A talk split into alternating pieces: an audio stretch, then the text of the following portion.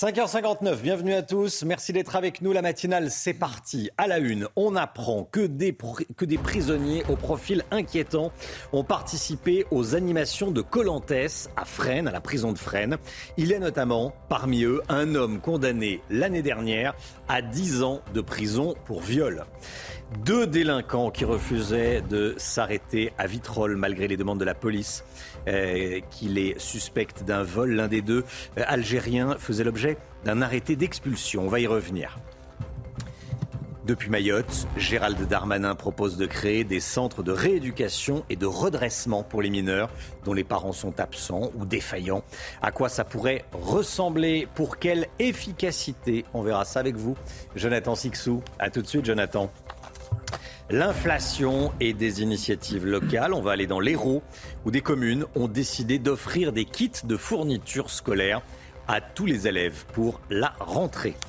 Et puis la redevance télé, donc pour euh, cette année, qui va être remboursée à ceux qui la payent mensuellement, donc à ceux qui l'ont déjà payée. Les explications d'Éric de Ritmaten dans un instant. Nouvelle polémique donc dans l'affaire Colantes. Un homme condamné à 10 ans de prison pour viol aurait participé à, l'émission. Euh, pourtant, selon les, producteurs de, ces animations, les conditions de participation étaient très claires. Aucune peine résultant d'une atteinte à l'intégrité physique et ou morale d'une personne euh, ne devait avoir été euh, édictée pour l'un des, des participants. Et ce n'est pas tout. Dans le casier judiciaire de cet homme, on retrouve également de nombreuses affaires de, trafic de stupéfiants. Hein. Oui, mais aussi de vol et de violence avec armes. Les organisateurs de Colantes ont décidé de supprimer la vidéo des réseaux sociaux. Alexis Vallet et Adrien Spiteri. Nouveau retentissement dans l'affaire Colantes. Parmi les détenus ayant participé aux épreuves, figure un violeur. Âgé de 31 ans, l'homme a été condamné à 10 ans de réclusion criminelle pour viol par la cour d'assises du Val-de-Marne en février 2021. Selon nos confrères de l'opinion, sa fiche pénale fait mention de nombreuses affaires de vol, plusieurs jugements pour trafic de stupéfiants et une tentative d'évasion en 2018. L'homme n'aurait donc pas dû participer aux épreuves. Dans un communiqué, les organisateurs font part de leur colère. La confiance que nous avons accordée au centre pénitentiaire de Fresnes ainsi qu'au ministère de la Justice a été rompue. Alerté par Cédric Boyer, responsable du syndicat FO à la prison de Fresnes, les organisateurs ont immédiatement supprimé la vidéo par respect pour les victimes. Le, traumatisme qui a été subi euh, lors des faits, et là, ben, les victimes qui apprennent que, leur bourreau euh, euh, ben, s'éclate hein, d'une façon en détention, avec l'aide de, la direction. Donc ça, pose un peu de question sur euh, les modalités et le, sens de la peine qui est recherché. De son côté, le garde des Sceaux a décidé d'ouvrir une enquête. Il affirme ne pas avoir été au courant de l'organisation du jeu. Voilà, et regardez ce que dit Maître Liénard, Laurent-Franck Liénard, avocat de policier. Il s'est dit particulièrement choqué par l'organisation de ces animations à la prison de Fresnes. Oui, euh, je suis choqué parce que c'est la cerise sur le gâteau. Vous voyez, on, lutte en permanence, quand on est avocat de policier, on lutte en permanence contre l'impunité judiciaire et l'impunité des délinquants. Les délinquants, aujourd'hui, ils font n'importe quoi. C'est la, c'est euh, la porte ouverte à n'importe quoi. Donc, euh, ils créent de la délinquance, ils vont au tribunal, on leur dit à la prochaine. Euh, quand, on les, quand on finit par leur donner une sanction, ils ne payent jamais les dommages et intérêts, bien sûr, ils n'exécutent jamais les travaux d'intérêt général. Et puis, quand finalement ils sont placés en détention, on s'attend à ce que le sens de la peine, c'est privation de liberté, voilà. le caractère pénible, soit, soit effectif. Et il ne l'est pas, on leur permet de jouer. Voilà, et soyez là si vous le pouvez. À 7h10, on sera avec Cédric Boyer, secrétaire local FO Justice au centre pénitentiaire de, de Fresnes. Cédric Boyer qui sera avec nous. Nouveau refus d'obtempérer près de Marseille. Ça s'est passé dimanche soir vers 23h30 dans la commune de Vitrolles. Un conducteur a pris la fuite lorsque des policiers ont voulu contrôler son véhicule. Et dans sa course, il a percuté une autre voiture de police à l'arrêt, blessant les quatre occupants. Le chauffeur et le passager ont été interpellés à Marseille. Il s'agit d'un Algérien et d'un Marocain. L'un d'entre eux faisait l'objet d'un arrêté d'expulsion. Alexis Vallée et Mathieu Rio.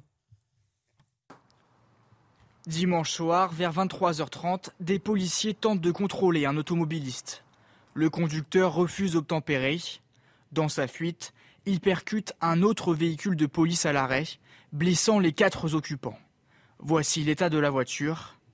Le chauffeur et le passager ont été interpellés à Marseille. Dans la fourgonnette, les policiers découvrent une cuve de gasoil.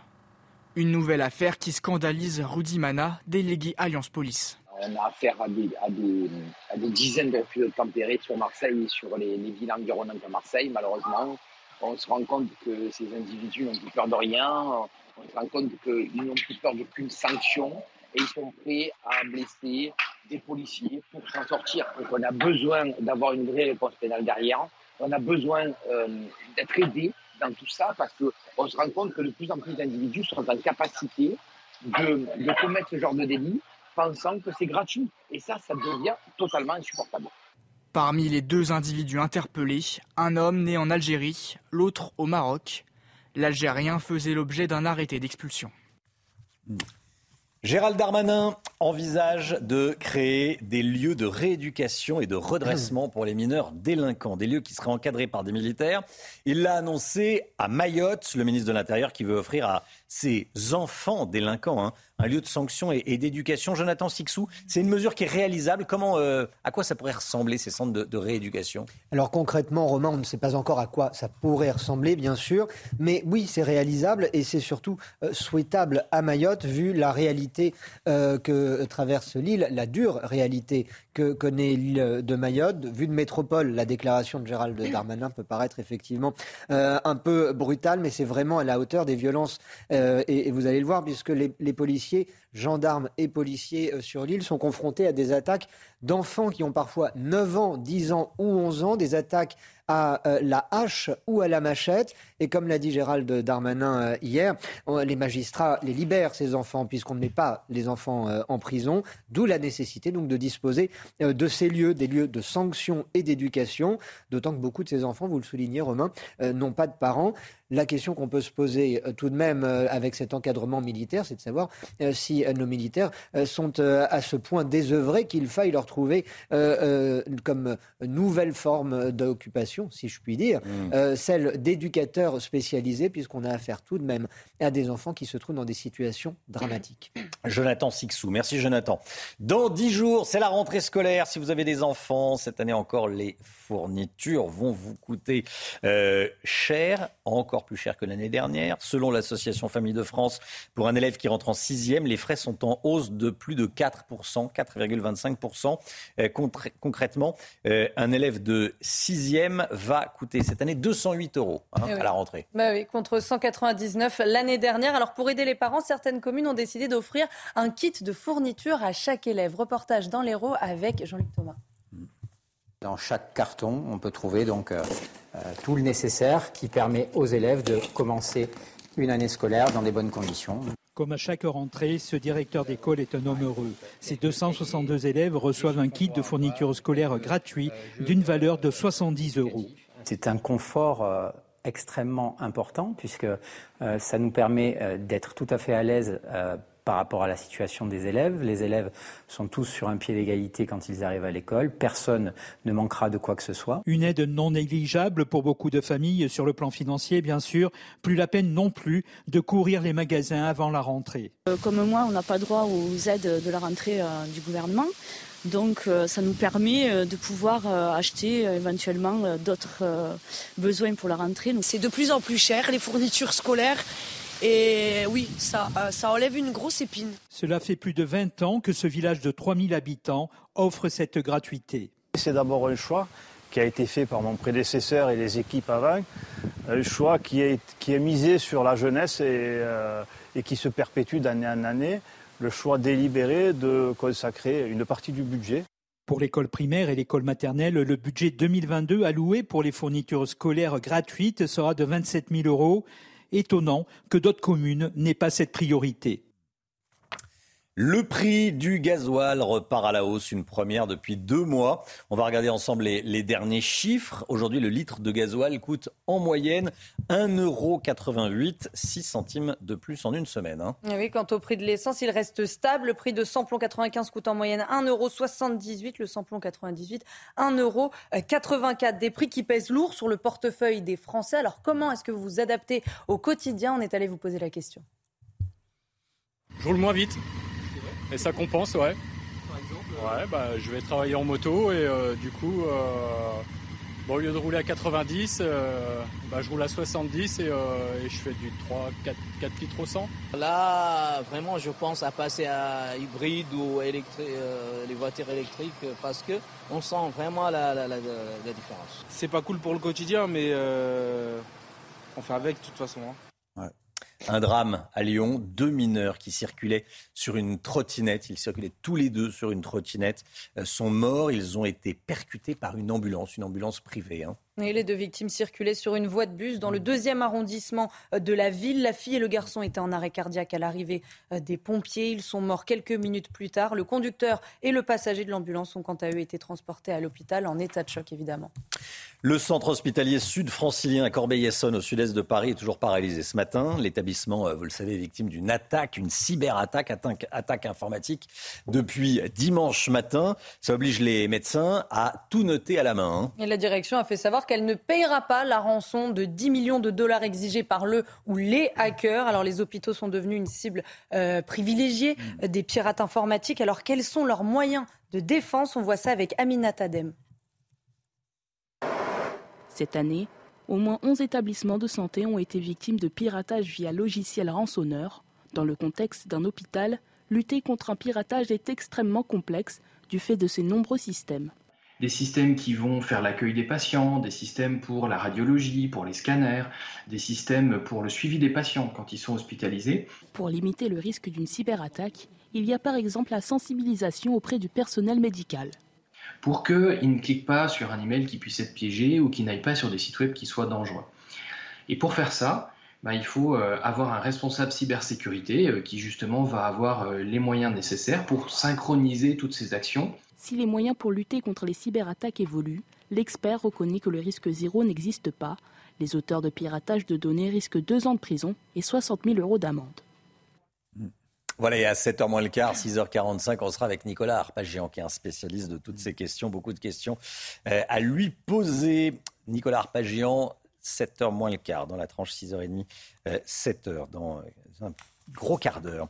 En Californie, certaines célébrités ont du mal à respecter les restrictions sur la consommation d'eau. Face à la sécheresse, des quotas d'eau sont imposés en Californie. On n'a pas le droit de dépenser plus de euh, tant de litres d'eau. Hein. Eh oui, des, avertissements ont donc été adressés par exemple à Kim Kardashian ou encore à Sylvester Stallone. Par exemple, la résidence de Sylvester Stallone a dépassé son quota de juin de 870 000 litres. C'est 533 de plus que le le plafond. Alors des amendes de plusieurs centaines de dollars sont infligées aux contrevenants et pour les récidivistes, leur arrivée d'eau pourra être réduite. Bon, les images correspondent vraiment pas à ce qu'on Non, mais bon, on voit Kim, Kardashian. Bon, ouais, ouais, ouais, ouais. On voit pas le jardin.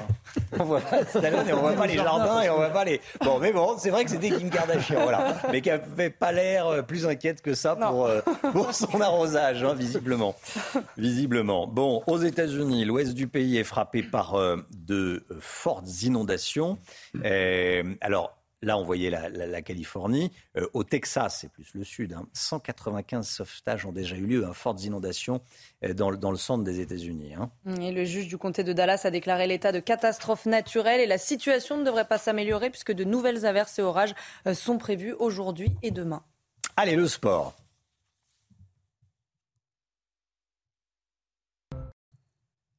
Le sport du football, Manchester United s'est imposé hier soir 2-1 contre Liverpool. Et vous avez pu suivre le choc de la troisième journée de Première Ligue en direct sur Canal+. Sancho a ouvert le score dès la 14e minute de jeu. Rashford a doublé la mise juste après le retour des vestiaires. Après trois matchs, Liverpool est 16e avec seulement deux points. Manchester United est 13e. Une nouvelle info concernant Manchester United. Eh oui, qui a officialisé hier l'arrivée du milieu international brésilien Casemiro. Le joueur de 30 ans euh, s'est engagé avec le club anglais jusqu'en juin 2026 avec une année supplémentaire en option. Casemiro euh, quitte le Real Madrid avec qui il a disputé plus de 300 matchs et remporté 5 Ligues des Champions.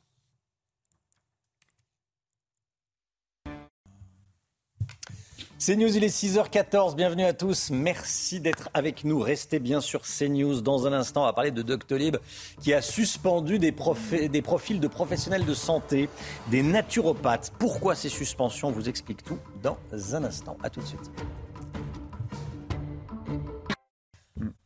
CNews 6h15, bienvenue à tous, belle journée à vous, journée de mardi 23 août. Tout de suite le point info, Chana. Un vendeur de crack jugé après la mort d'un de ses clients a été relaxé. Ce Gabonais de 24 ans en situation irrégulière était jugé par le tribunal correctionnel de Paris pour homicide involontaire. En revanche, l'homme a été condamné à trois ans d'emprisonnement ferme pour trafic de crack. Il écope également d'une interdiction définitive du territoire français. Faire du sport régulièrement limite les risques d'attraper le Covid et de développer une forme grave. C'est le résultat d'une analyse publiée aujourd'hui dans une revue scientifique britannique. Le sport diminuerait de 36% le risque d'hospitalisation et de 43% le risque de décès. Pour cela, les scientifiques conseillent de faire du sport euh, deux heures et demie par semaine. La Russie accuse les services spéciaux ukrainiens d'avoir tué Daria Dugina, la fille d'un proche du Kremlin, est morte samedi soir après l'explosion de sa voiture près de Moscou. Et selon les services de sécurité russes, la voiture aurait été piégée par une Ukrainienne arrivée en Russie au mois de juillet. Information démentie par Kiev. Vladimir Poutine dénonce un crime ignoble et cruel. Doctolib suspend 17 profils de naturopathes. Des lanceurs d'alerte ont signalé ces profils dont certains sont accusés d'avoir été formés par Irène Grosjean.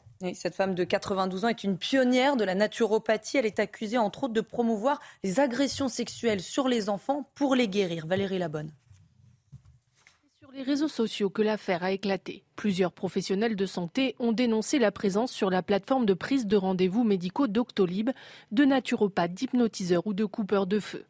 Des professions non réglementées qui prônent des solutions naturelles comme le jeûne ou des activités physiques.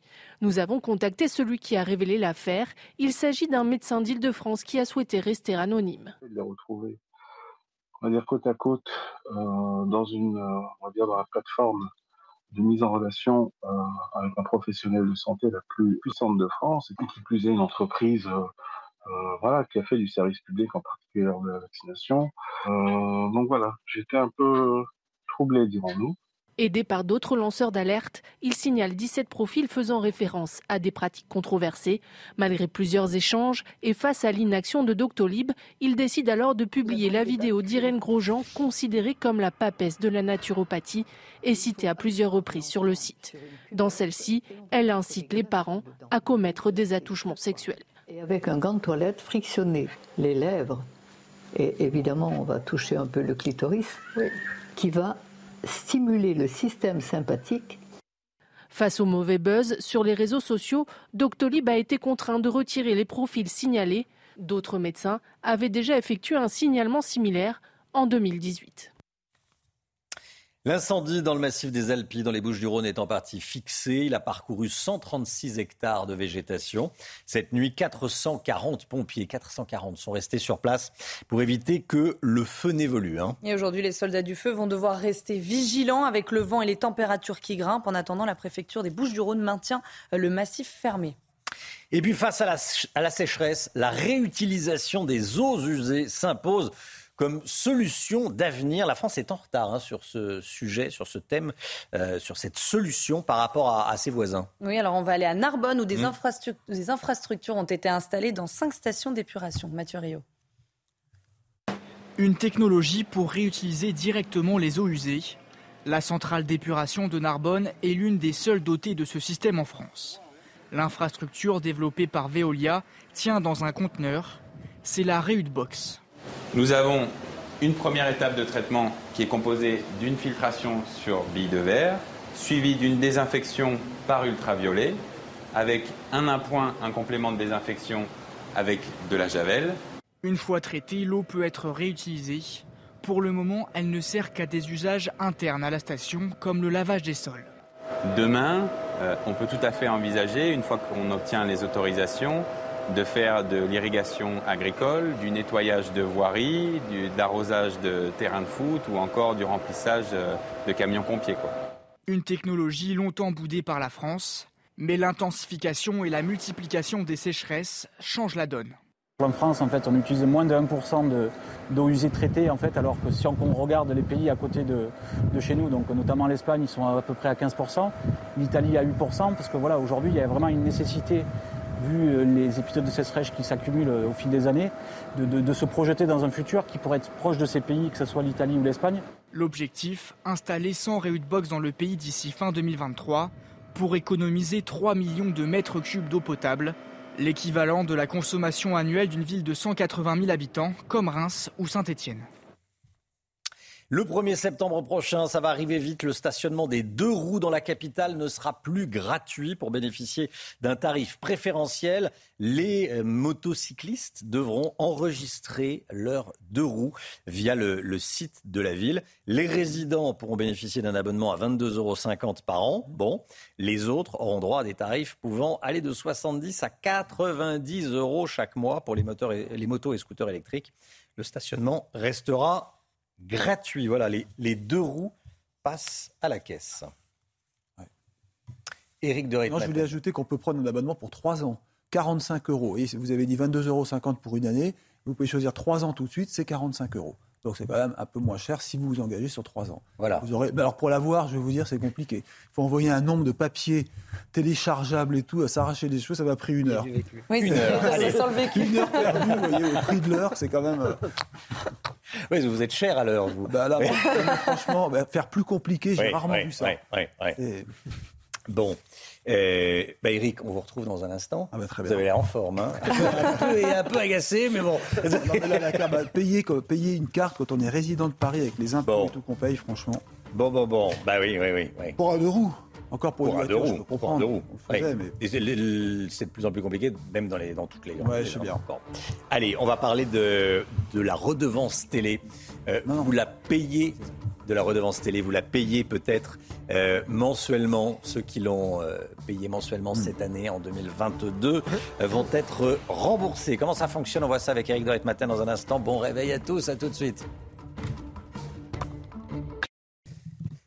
L'économie, le chiffre éco avec une bonne nouvelle. Le gouvernement accélère le remboursement de la redevance télé. Vous avez toutes les informations. On commence à, par les dates, notamment, Eric oui. Maten. Ça commence quand? Alors, les dates, bah, c'est dès le début du mois de septembre. Donc, mmh. c'est vraiment la semaine prochaine, jeudi prochain. Et ce que veut Bruno Le Maire, et ça, il nous l'a dit, hein, c'est pour améliorer le pouvoir d'achat des Français tout de suite, comme il dit. Hein, il le disait d'ailleurs dans le journal euh, Sud-Ouest euh, ce week-end. Alors, trois, trois catégories de Français sont concernés. Ceux qui sont mensualisés par l'impôt. Vous savez que certains préfèrent étaler le règlement sur plusieurs, euh, sur plusieurs mois, sur dix mois. Et là, eh bien, ils vont avoir le remboursement de la taxe donc euh, cette taxe, la redevance télé, au prorata, bien sûr, de ce qu'ils ont déjà payé tous les mois jusqu'au mois de septembre. Première chose, il faut rappeler que c'est 138 euros la redevance, hein, et ça concerne 6 200 000 foyers. Deuxièmement, il y a les ménages qui payent encore la taxe d'habitation, puisque la redevance est sur la taxe d'habitation. Et bien là, il y a 20% de Français qui payent encore cette taxe, elle est incluse à la redevance, et bien elle sera déduite, la redevance télé, de la taxe d'habitation 2022. Après 2022, c'est fini, c'est qu'il n'y aura plus de taxe d'habitation. Troisième catégorie, ceux qui payent plus du tout la taxe, là c'est la majorité des Français, eh bien ils vont recevoir tout simplement le règlement intégral, donc au, au prorata aussi bien sûr, puisque jusqu'au mois de septembre, euh, des euh, 138 euros. Il y a d'autres mesures qui vont arriver en septembre qui vont améliorer la vie quotidienne. Je, vais vite. Hausse des pensions plus 4%, l'indice euh, de, point d'indice des fonctionnaires, et puis la nouvelle remise sur le prix des carburants, c'est 30 centimes quand même, hein, euh, qui sont donc débloqués par le gouvernement pour septembre et octobre.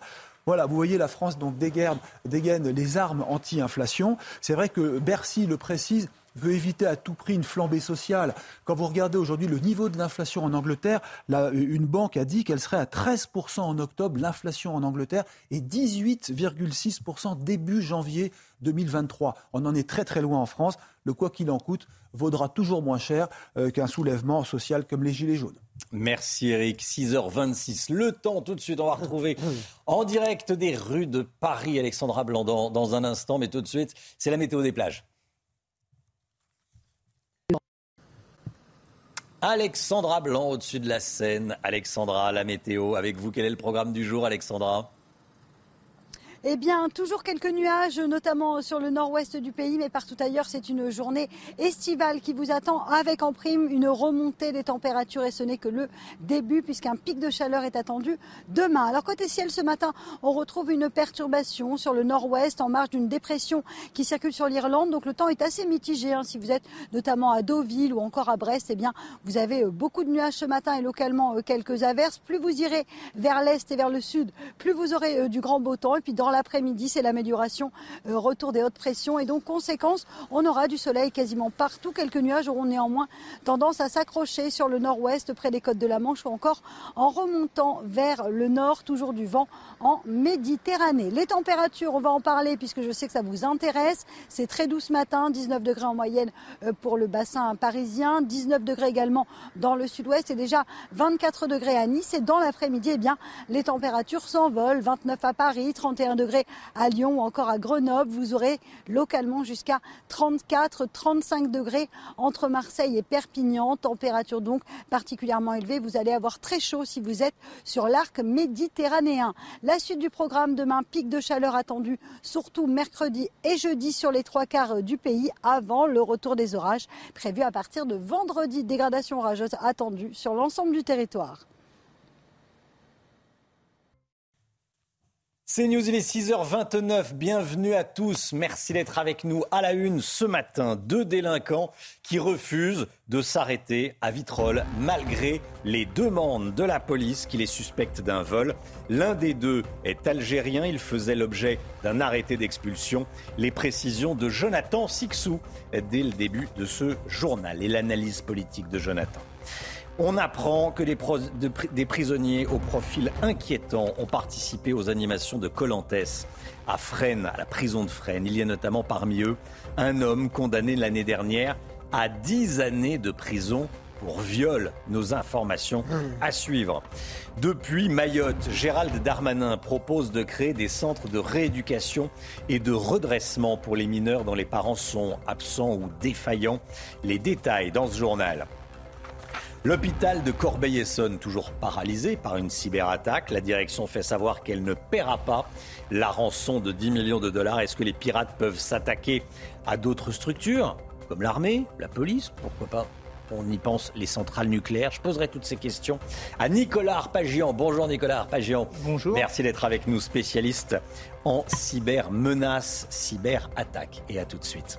Et puis le niveau de la Loire a rarement été aussi bas. Ces images sont incroyables et effrayantes. On va aller euh, dans le Maine-et-Loire, où les habitants et les pêcheurs notamment sont inquiets. Nouveau refus d'obtempérer près de Marseille. Ça s'est passé dimanche soir vers 23h30 dans la commune de Vitrolles. Un conducteur a pris la fuite lorsque les policiers ont voulu euh, contrôler son véhicule. Et dans sa course, il a percuté une autre voiture de police qui était à l'arrêt, blessant les quatre passagers. Le chauffeur et le passager ont été interpellés à Marseille. Il s'agit d'un Algérien et d'un Marocain. L'un d'entre eux faisait l'objet d'un arrêté d'expulsion. Alexis Vallée et Mathieu Rio. Dimanche soir, vers 23h30, des policiers tentent de contrôler un automobiliste. Le conducteur refuse d'obtempérer.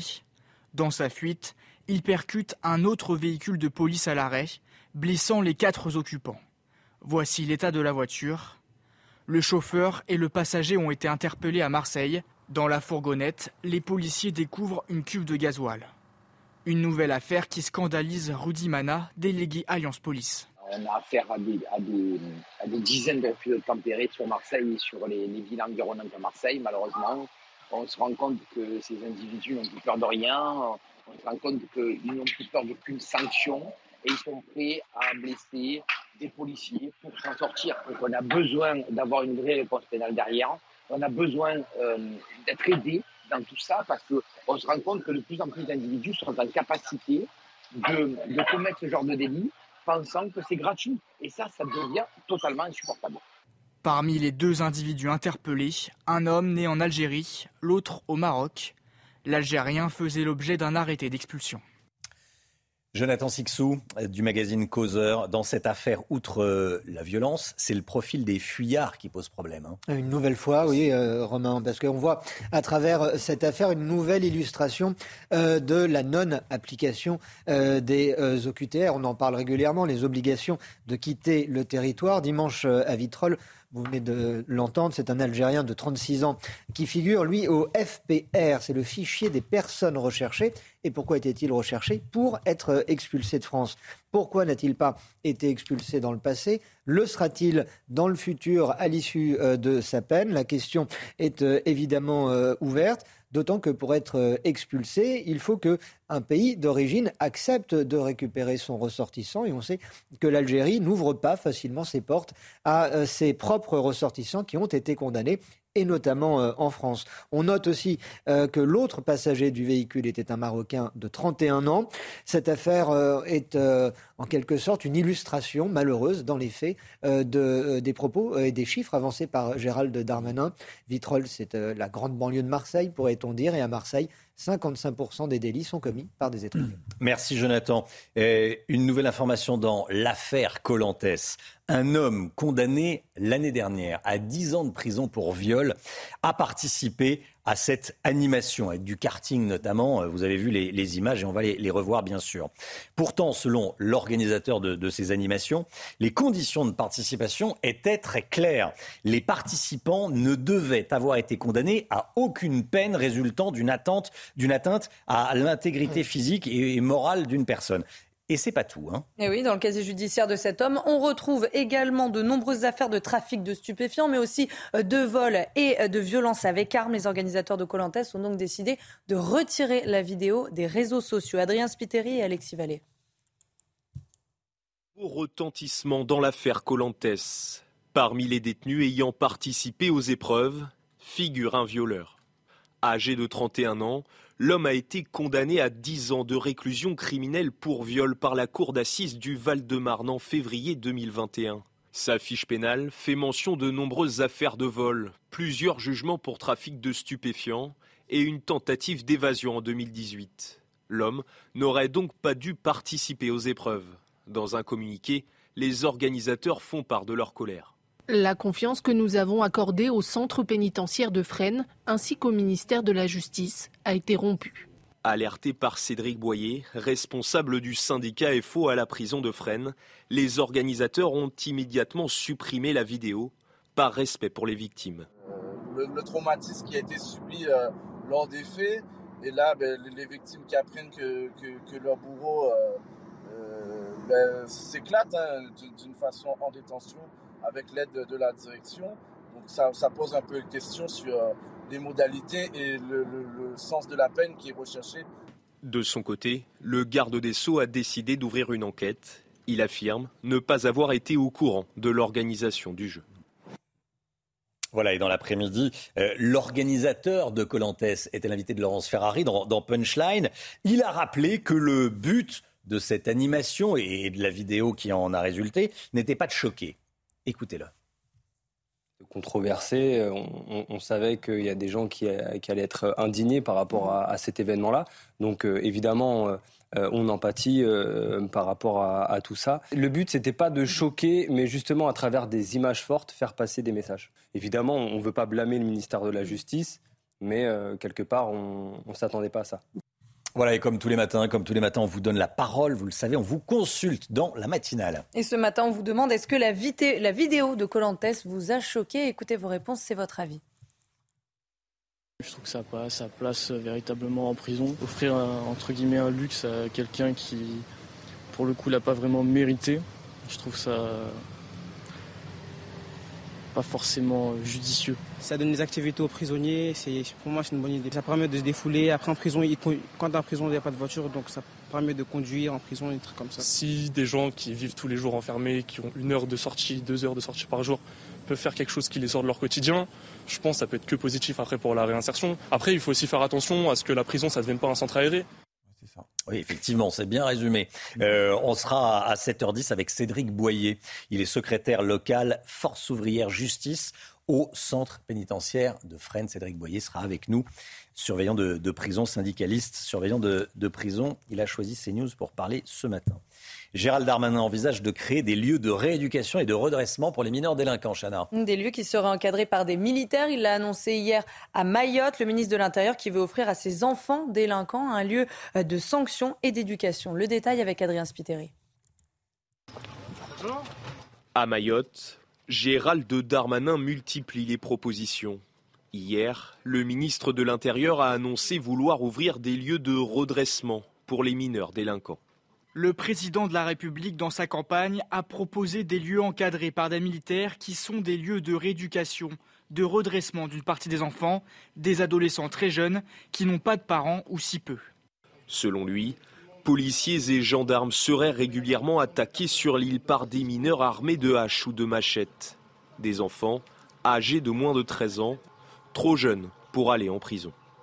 Aujourd'hui, les magistrats, et c'est bien normal, les libèrent, puisqu'on ne met pas les enfants en prison. Mais il faut pourtant leur offrir un lieu de sanction et d'éducation. Il assure que des propositions sur le sujet seront faites dès la semaine prochaine au président de la République. Le centre hospitalier sud-francilien à Corbeil-Essonne, au sud-est de Paris, est toujours paralysé ce matin, victime d'une cyberattaque.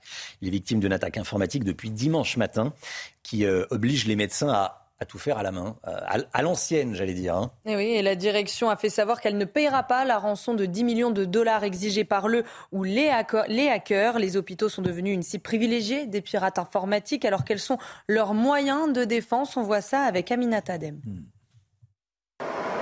Cette année, au moins 11 établissements de santé ont été victimes de piratage via logiciel rançonneur.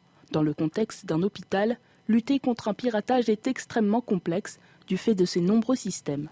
Des systèmes qui vont faire l'accueil des patients, des systèmes pour la radiologie, pour les scanners, des systèmes pour le suivi des patients quand ils sont hospitalisés. Pour limiter le risque d'une cyberattaque, il y a par exemple la sensibilisation auprès du personnel médical pour qu'ils ne cliquent pas sur un email qui puisse être piégé ou qui n'aillent pas sur des sites web qui soient dangereux.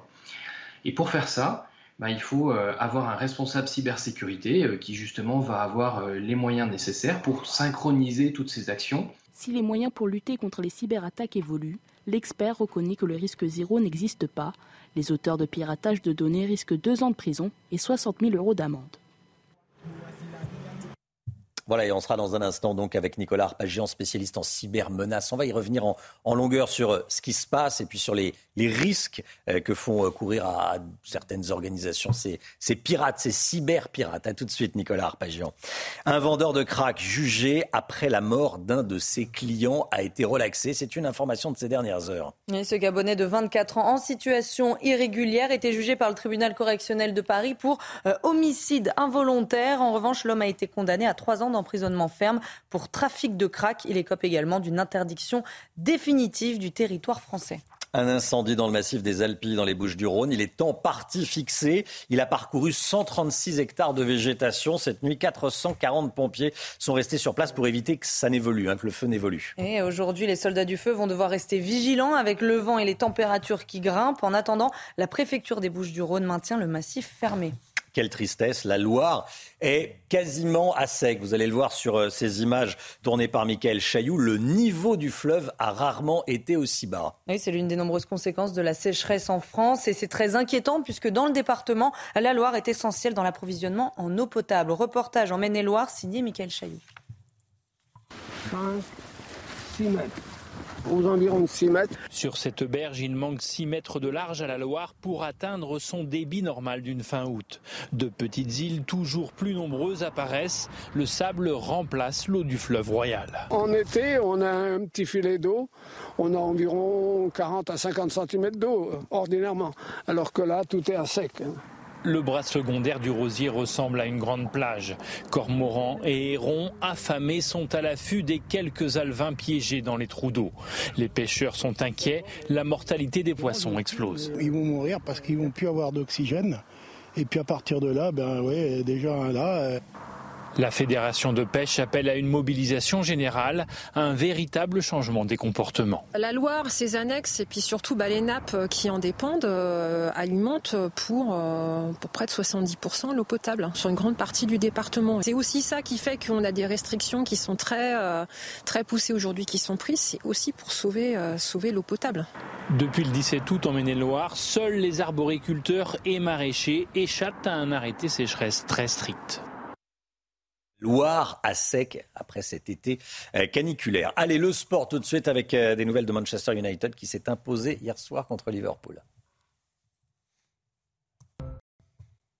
Manchester qui a battu Liverpool 2 buts à 1, match qui était à vivre sur, euh, sur Canal+. C'était la troisième journée de, de Première Ligue. Hein. oui, c'est Sancho qui a ouvert le score à la 14e minute de jeu. Rashford a doublé la mise euh, juste après le retour des vestiaires. Après trois matchs, Liverpool est 16e avec seulement euh, deux points. Manchester United est 13e. Manchester United qui a officialisé l'arrivée du milieu international brésilien Casemiro. Et le joueur de 30 ans s'est engagé avec le club anglais jusqu'en 2020 avec une année supplémentaire en option. Casemiro qui quitte euh, le Real Madrid avec qui il a disputé plus de 300 matchs et remporté 5 Ligues des Champions. CNews, il est 7h moins le quart. Bienvenue à tous. Merci d'être avec nous. Merci d'avoir choisi CNews pour démarrer votre journée. On se retrouve dans, quelques instants. On sera avec Nicolas Arpagian. On va parler de cette cyber-attaque de l'hôpital de, Corbeil-Essonne. On verra avec vous, Nicolas Arpagian, comment euh, se protéger. Que risque-t-on? Est-ce que les, les cyberpirates peuvent s'attaquer à tout?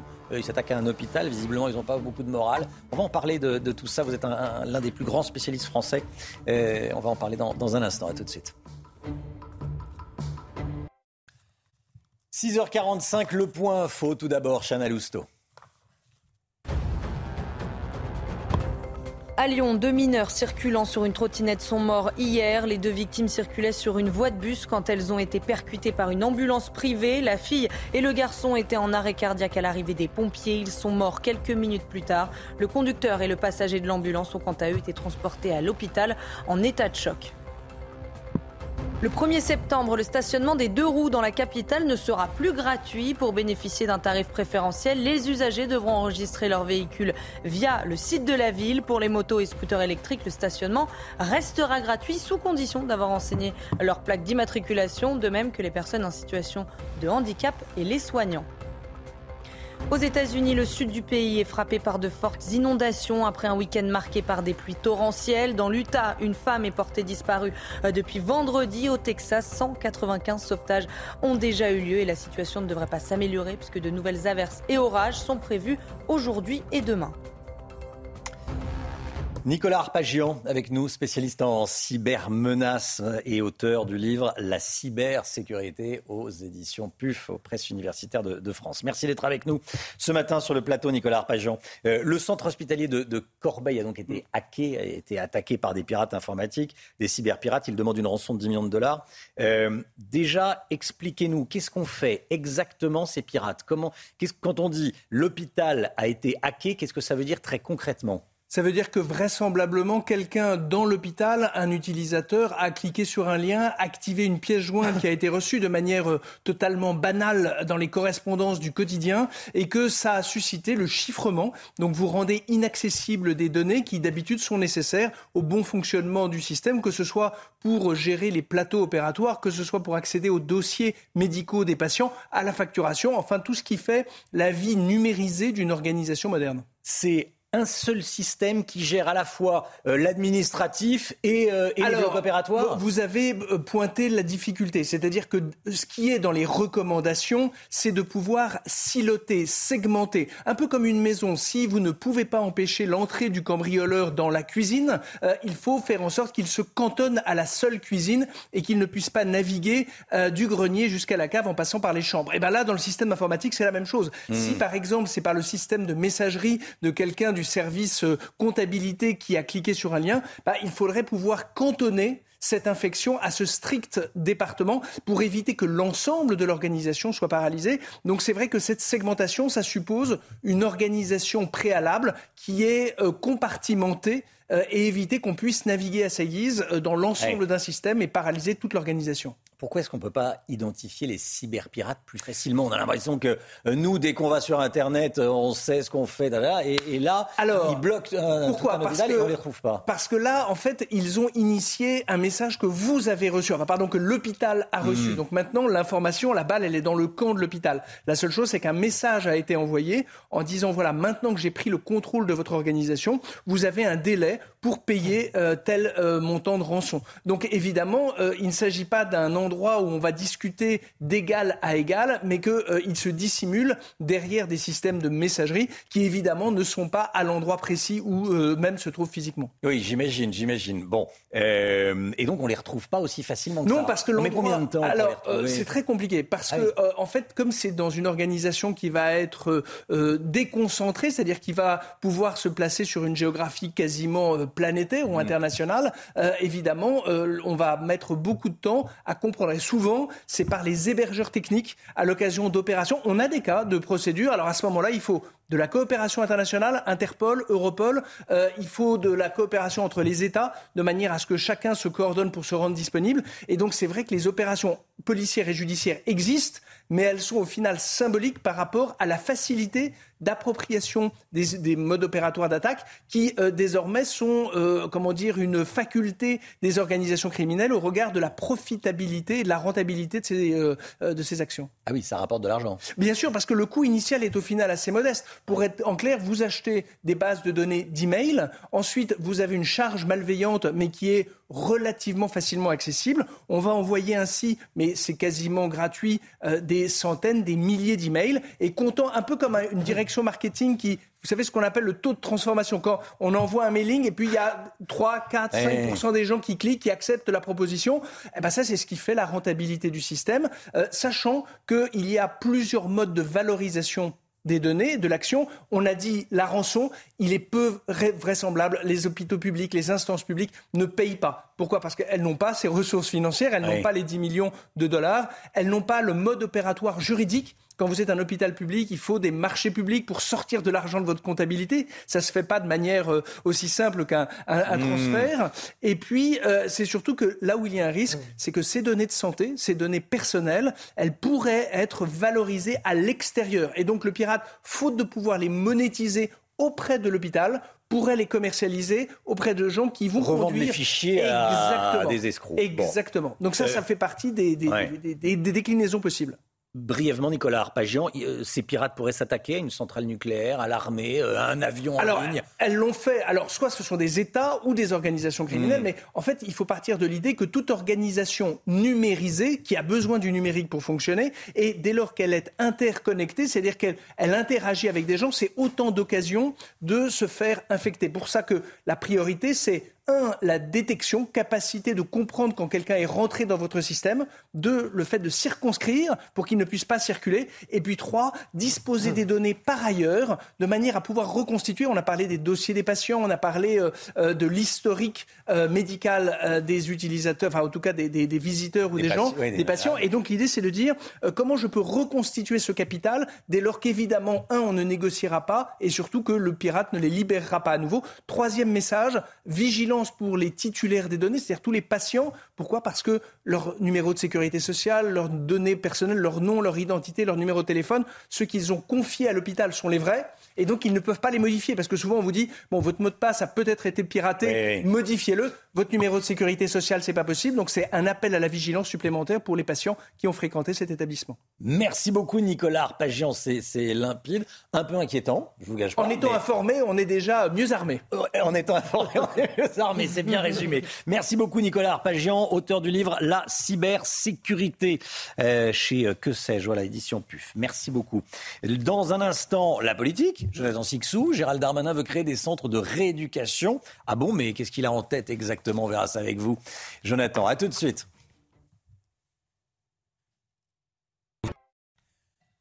La politique, la politique avec vous, Jonathan Sixou. Gérald Darmanin poursuit sa visite à Mayotte. Hier, le ministre de l'Intérieur a fait une annonce pour euh, il veut enrayer les violences qui secouent ce, département de l'océan Indien, la création, il veut créer des lieux de rééducation et de redressement pour jeunes, voire très jeunes délinquants. 9 ans, hein, on parle d'enfants de 9 ans armés de machettes, euh, des délinquants. Donc euh, ces centres seraient encadrés par l'armée. C'est une mesure qui, est réalisable déjà, Jonathan? Oui, parfaitement, Romain. Cette mesure euh, est réalisable. C'était même une mesure proposée par Emmanuel Macron lors de la précédente campagne présidentielle. Mais il est vrai que, vu d'ici, vu de métropole, elle paraît quelque peu brutale, cette annonce. Elle est en réalité à la hauteur des violences qui gangrènent l'île de Mayotte des violences qui ont comme particularité, vous le soulignez, la euh, jeunesse euh, des assaillants. Bien souvent, on parle d'enfants de 9, 10 euh, ou 11 ans qui attaquent des policiers et des gendarmes à coups de hache et de machette.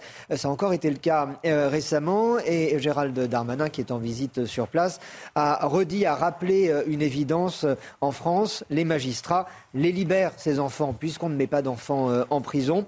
D'où la nécessité donc de disposer d'un lieu de sanction et d'éducation, d'autant que beaucoup de ces enfants n'ont pas de parents. Il va s'agir aussi, euh, et vous l'avez dit, Romain, de lieux de détention euh, qui, et de redressement qui sont encadrés par l'armée. Hmm. On ignore encore vraiment comment ce système concrètement pourra être monté. Ça a déjà été dans le passé des lieux de rétention pour jeunes encadrés par l'armée. Reste à savoir si c'est vraiment à l'armée de jouer ce rôle de, super éducateur. Alors l'autre message fort que souhaite envoyer Gérald Darmanin depuis Mayotte, c'est la maîtrise de l'immigration illégale. C'est même le, point central de son déplacement. Hein. Oui, parce que eh ben, à Mayotte, euh, l'immigration y est en roue libre, et ce depuis euh, des années. Elle a pris de telles proportions qu'elle alimente directement les violences dont nous parlons euh, depuis plusieurs jours. C'est devenu un phénomène endémique. Lors du dernier recensement de l'INSEE, pour vous donner une petite idée, ce recensement qui remonte à 2017, 48% de la population de Mayotte était de nationalité étrangère et parmi ces 48%,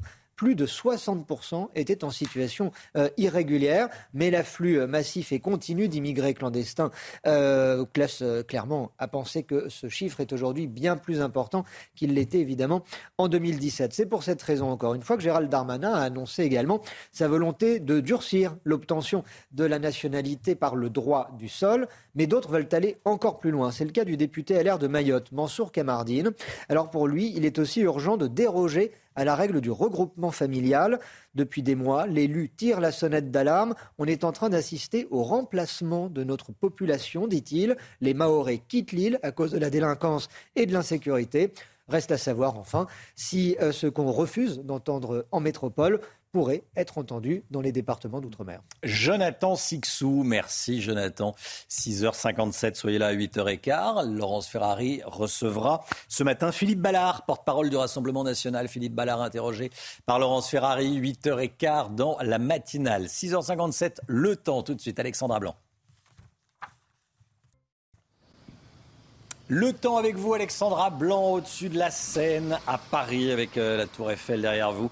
Quel est le programme météo du jour, Alexandra Eh bien, du côté de Paris, on a seulement quelques nuages ce matin, mais rassurez-vous, ça devrait aller de mieux en mieux avec 29 degrés attendus cet après-midi dans les rues de la capitale. Alors, au programme aujourd'hui, eh bien, l'arrivée d'une nouvelle perturbation que l'on retrouve actuellement euh, sur le nord-ouest du pays avec localement euh, quelques averses, mais partout ailleurs, c'est vraiment une très belle journée qui vous attend. Programme du soleil avec euh, néanmoins toujours du vent en Méditerranée. Dans l'après-midi, amélioration, quelques nuages toujours qui auront tendance à persister près des côtes de la Manche, mais du soleil entre les Pyrénées, les régions centrales ou encore le nord-est. Côté température, c'est très doux ce matin, 19 degrés en moyenne dans le sud-ouest, 19 degrés à Paris ou encore 24 degrés à Nice. Et dans l'après-midi, ça y est, les températures vont s'envoler. On attend euh, par exemple 34, 35 degrés entre Montpellier et Marseille. Température donc particulièrement élevée euh, pour la saison. Il fera chaud également à Lyon ou encore à Grenoble avec 31 degrés.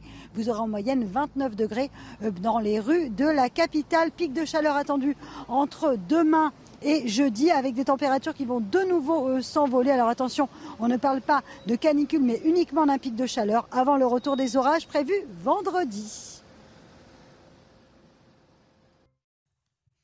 C'est News, il est 6h59. Bienvenue à tous et merci d'être avec nous. L'équipe de la matinale est là. On est avec Chana Lousteau, avec Jonathan Sixou et Eric de Ritmaten. À la une, ce matin, écoutez bien, on apprend que des prisonniers au profil inquiétant, on peut le dire, ont participé aux animations de Colantes dans la prison de Fresnes. Il y a notamment parmi eux un homme condamné l'année dernière à 10 ans de prison pour viol On est avec Cédric Boyer. Bonjour Cédric Boyer. Merci d'être avec nous. Vous êtes secrétaire local FO au centre pénitentiaire de Fresnes. J'ai beaucoup de questions à vous poser. À tout de suite. Deux délinquants qui refusent de s'arrêter à Vitrolles, près de Marseille, malgré les demandes de la police qui les suspecte d'un vol. L'un des deux est algérien. Il faisait l'objet d'un arrêté d'expulsion. Nos informations dans un instant. La redevance télé, pour cette année, elle va être remboursée à ceux qui la payent mensuellement et qui donc l'ont déjà payée, en tout cas en partie. Des explications très concrètes d'Éric de Ritmaten. Vous êtes peut-être fait flasher cet été car vous rouliez trop vite. Comment sont réglés les radars? À partir de quel excès de vitesse les radars flashent-ils? Réponse avec Pierre Chasseret dans la chronique auto. Nouvelle polémique dans l'affaire Colantès. Un homme condamné l'année dernière à 10 ans de prison pour viol a participé à ces animations. Pourtant, selon les organisateurs de Colantes, les conditions de participation étaient très claires. Hein. Les participants ne devaient avoir été condamnés à aucune peine lourde. Et ce n'est pas tout, Romain, puisque dans le casier judiciaire de cet homme, on retrouve également de nombreuses affaires de trafic de stupéfiants, mais aussi euh, des vols et des violences avec armes. Alors les organisateurs de Colantes ont décidé de retirer la vidéo des réseaux sociaux. Adrien Spiteri et Alexis Vallée. Nouveau retentissement dans l'affaire Colantes. Parmi les détenus ayant participé aux épreuves, figure un violeur. Âgé de 31 ans, l'homme a été condamné à 10 ans de réclusion criminelle pour viol par la cour d'assises du Val-de-Marne en février 2021. Sa fiche pénale fait mention de nombreuses affaires de vol, plusieurs jugements pour trafic de stupéfiants et une tentative d'évasion en 2018. L'homme n'aurait donc pas dû participer aux épreuves. Dans un communiqué, les organisateurs font part de leur colère. La confiance que nous avons accordée au centre pénitentiaire de Fresnes ainsi qu'au ministère de la Justice a été rompue. Alerté par Cédric Boyer, responsable du syndicat FO à la prison de Fresnes, les organisateurs ont immédiatement supprimé la vidéo, par respect pour les victimes. De son côté, le garde des Sceaux a décidé d'ouvrir une enquête. Il affirme ne pas avoir été au courant de l'organisation du jeu. Voilà, et on sera avec Cédric Boyer, donc euh, FO de Fresnes, force ouvrière pénitentiaire de, de Fresnes, de la prison de Fresnes, dans un instant. Nouveau refus d'obtempérer près de Marseille, ça s'est passé dimanche soir, 23h30, dans la commune de Vitrolles.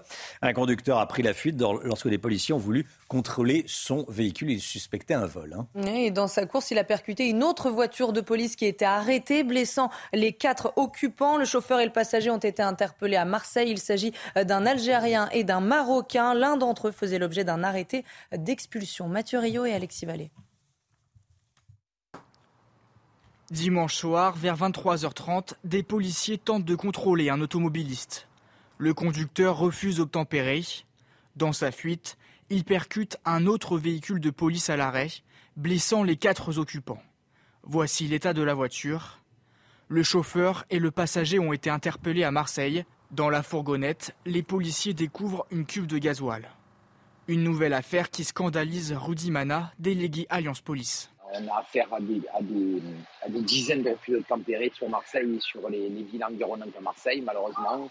On se rend compte que ces individus n'ont plus peur de rien, on se rend compte qu'ils n'ont plus peur d'aucune sanction et ils sont prêts à blesser des policiers pour s'en sortir. Donc on a besoin d'avoir une vraie réponse pénale derrière. On a besoin euh, d'être aidé tout ça parce qu'on se rend compte que de plus en plus d'individus sont en capacité de, de commettre ce genre de délit pensant que c'est gratuit. Et ça, ça devient totalement insupportable. Deux individus ont été interpellés. Le premier déclare être né à Alger en 1985. Visé par un arrêté d'expulsion, il était inscrit au fichier des personnes recherchées. Le second est de nationalité marocaine. Il affirme être né en 1991. Le prix du gasoil, il repart à la hausse. Une première depuis deux mois. On va regarder ensemble les, les tout derniers chiffres. Le litre de gasoil coûte en moyenne 1,88€, plus 6 centimes en une semaine, Chana. Et quant au prix de l'essence, il reste stable. Le litre de samplon 95 coûte en moyenne 1,78€. Le samplon 98, 1,84€. Alors des prix qui pèsent lourd sur votre portefeuille. Alors comment est-ce que vous vous adaptez au quotidien? Écoutez, on vous a posé la question. Je roule moins vite. Et ça compense, ouais. Ouais, bah, je vais travailler en moto et euh, du coup, euh, Bon, au lieu de rouler à 90, euh, bah, je roule à 70 et, euh, et je fais du 3, 4, 4 litres au 100. Là, vraiment, je pense à passer à hybride ou électri- euh, les voitures électriques parce que on sent vraiment la, la- la- la différence. C'est pas cool pour le quotidien, mais euh, on fait avec de toute façon. hein. Voilà, ça on fait avec. Oui, on est, on est obligé de se, de se déplacer. Il faut lever un peu le pied. C'est vrai qu'on on, on- on écoutait euh, les, euh, les automobilistes là et, et on se disait, on en est presque à se réjouir que, que le samplon soit 1,80€ et que ça grimpe plus. 1,80€ le, le litre de samplon. C'est c'est complètement fou. Ce drame à Lyon, deux mineurs qui circulaient sur une trottinette sont morts hier en fin d'après-midi. Ils ont été percutés par une ambulance, une ambulance privée en l'occurrence. Les deux victimes circulaient sur une, sur une voie de bus. La fille et le garçon étaient en arrêt cardiaque à l'arrivée des pompiers. Ils sont morts quelques minutes plus tard. Le conducteur et le passager euh, de l'ambulance ont quant à eux été transportés à l'hôpital en état de choc évidemment. En Californie, certaines célébrités ont du mal à respecter les restrictions sur la consommation d'eau. Face à la sécheresse, des quotas d'eau sont imposés. On n'a pas le droit de, de dépenser, de consommer plus de tant de litres d'eau. Et certains ne respectent pas vraiment la règle. hein. Bon, on n'est pas là pour donner des leçons. hein. Bon, Oui, mais il n'y a pas que des bons élèves, c'est sûr. Des avertissements ont été adressés à Kim Kardashian ou encore à Sylvester Stallone. Par exemple, la résidence de Sylvester Stallone a dépassé son quota de juin de 870 000 litres. C'est 533% de plus que le plafond. Alors, ils risquent des amendes de plusieurs centaines euh, de dollars. Et puis, s'ils recommencent, eh bien, leur arrivée d'eau pourrait être réduite. Bon, voilà, le, le garde champêtre qui va sonner chez Kim Kardashian ou chez, ou chez Stallone. Bon, allez, allez, donc là, je 200 vous s'il vous plaît. Pardon? Et réclamer 200 dollars. Et réclamer 200 dollars. Voilà, bon, bon, mais ceci dit, c'est c'est évidemment extrêmement, euh, extrêmement sérieux. On voulait vous en parler ce matin. Le foot, le sport, c'est tout de suite. Manchester s'est imposé hier soir de Buzyn contre Liverpool. Et oui, on a pu suivre ce choc de cette troisième journée de la Première Ligue en direct sur Canal+. Sancho a ouvert le score dès la 14e minute de jeu. Rashford a doublé la mise juste après le retour des vestiaires. Après trois matchs, Liverpool est 16e avec seulement deux points et Manchester United est 13e. Il y a un petit nouveau à Manchester United, hein. Et oui, c'est l'arrivée euh, du milieu international brésilien Casemiro. Le joueur de 30 ans s'est engagé avec le club anglais jusqu'en juin 2026 avec une année supplémentaire en option. Casemiro qui quitte le Real Madrid avec qui il a disputé plus de 300 matchs et remporté 5 Ligues des Champions.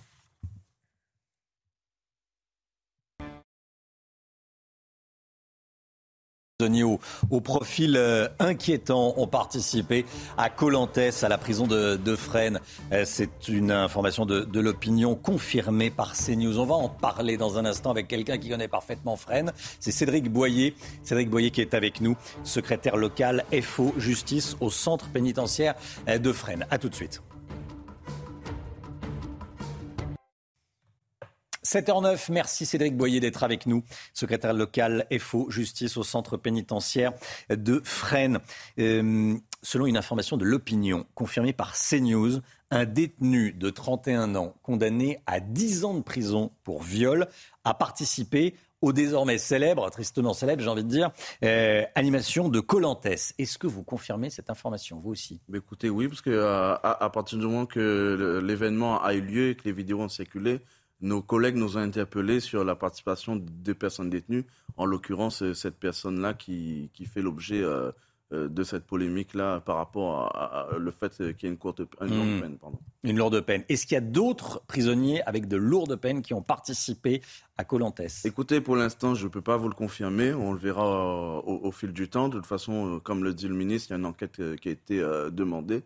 Donc on verra au fur et à mesure de l'avancée de cette enquête euh, ce qu'il ce qu'il en est. Mais comme, euh, comme je disais, l'opinion publique a toujours un train de retard. Euh, là, on parle de, de ce Colantes, mais j'aimerais faire le lien aussi avec euh, ce qui s'est passé à la centrale de Arles sur la gestion des DPS en, en, en détention. Il faut savoir qu'à Fresnes, on, on avait interpellé l'inspection générale des services pénitentiaires sur la gestion des DPS en établissement. Les En détenus particulièrement Voilà, les détenus On, particulièrement on va y revenir. On, on- on va y revenir. On a du temps là. J'aimerais déjà qu'on qu'on s'arrête quelques instants sur le profil de cet homme. Euh, Qu'est-ce qu'on sait sur lui? 10 ans de prison pour, euh, pour viol. Donc profil inquiétant, profil lourd. Mais écoutez, à, à- à- à part le profil pénal, il y a aussi le côté disciplinaire des tensions. C'est quelqu'un qui a quand même fait l'objet de pas mal euh, rapports d'incidents, notamment des agressions envers le personnel de surveillance. Comment quelqu'un qui est condamné à 10 années de prison pour viol, euh, qui se comporte mal avec, les, avec vos collègues, peut être choisi parmi 1900 détenus de la prison de Fresnes. 1918. 1918. euh, détenus de la prison de Fresnes euh, pour participer à ces jeux. J'imagine que c'est plutôt une récompense de participer, de faire du karting. Alors lui, il a joué au, euh, avec la corde, bon, très bien. Mais com- comment on peut arriver à ça? Écoutez, moi je poserai la question au directeur du centre pénitentiaire de Fresnes. C'est lui qui choisit. C'est peut-être euh, pas lui forcément, mais C'est valide. l'ensemble de la direction qui choisit, qui Et il a valide, validé. Qui a, qui a été validé, parce que s'il a été sur le jeu, c'est qu'il y a quelqu'un qui a validé. Et aussi à mon collègue euh, du, du secrétaire UFAP UNSA Justice qui confirme qu'il n'y avait que des tenues de courte peine. Donc euh, Hmm. je pense que qu'il faut mettre les, les, les violons en accord et, et être sincère sur la véracité des faits ou pas. Qu'est-ce que vous en pensez, vous, de, de, de ces, de, de ces, euh, de ces animations Colantes Mais écoutez, nous, euh, Force ouvrière justice, euh, on n'est pas contre les activités en détention. Euh, les activités euh, telles qu'on connaît, c'est c'est pas la première fois qu'il y a des événements de détention. On a connu des concerts, des, des animations sportives, Hmm. culturelles. Et, mais là, le, le cadre de la réinsertion, elle était dépassée. Si on fait de la réinsertion, il faudrait peut-être commencer par faire le dépistage de l'illettrisme en détention. Euh, les diplômes, il faut savoir que 53% des personnes détenues euh, en, France et Outre-mer ne sont pas diplômées. Donc je pense que la réinsertion doit commencer par ça et aussi l'indemnisation des, des victimes euh, pour lesquelles ils sont incarcérés. Il y a des surveillants qui euh, participent également à, à ces animations. Et les surveillants aiment bien, en général, participer à ces Mais animations? écoutez, moi j'aimerais savoir si les surveillants ont été volontaires ou ont été désignés comme étant volontaires pour ce genre d'événement. Bon, vous avez une petite idée, vous connaissez bien le, vous connaissez bien le système quand même. Ben écoutez, nous on a pas mal d'agents qui se sont plaints de cet événement-là, donc je pense Ah oui pas forcément qu'ils ont été vraiment volontaires pour le faire. Il paraît qu'il y a d'autres choses qui se passent en, en prison, VTT, cheval, euh, football. Bon, football, pourquoi pas, mais du, du VTT, du cheval? Mais écoutez, il y a de- des établissements pour peine où il y a des choses qui sont mises en place euh, dans le cadre de la réinsertion. Donc je pense que c'est moins choquant que de faire du karting ou de remplir une piscine en période de canicule, tout en sachant que vous avez parlé des restrictions euh, qu'il y avait aux États-Unis. Je pense qu'en France, s'il y aurait eu ce genre de restrictions, Fresnes aurait peut-être des comptes à rendre par rapport à, à l'usage de l'eau qui a été fait euh, pour les piscines. Si, si, si avec ça, oui, si avec ça, il y a avec le problème de, de restriction, euh, de restriction d'eau. Euh, Qu'est-ce que vous dites aux, aux Français euh, qui voient des prisonniers euh, faire du karting, alors qu'eux-mêmes, ils n'ont pas euh, 20, 30, 40, 50 euros pour faire un tour de karting pour eux, pour leurs enfants Bon. Moi, je pense que les Français devraient demander des comptes euh, à, l'administration pénitentiaire ou peut-être au ministère par rapport à cet événement-là. Après, euh, vous savez, l'inflation a augmenté pour tout le monde. Je pense que c'est choquant euh, de voir des personnes détenues faire ce genre d'activité en détention. Hmm. Pour vous, c'est plus l'image qui est choquante, plus que l'activité en elle-même? L'activité en elle-même et l'image, euh, les, Mhm. les deux sont choquants. Euh, les, les personnels de surveillance ne sont pas des animateurs de colonies.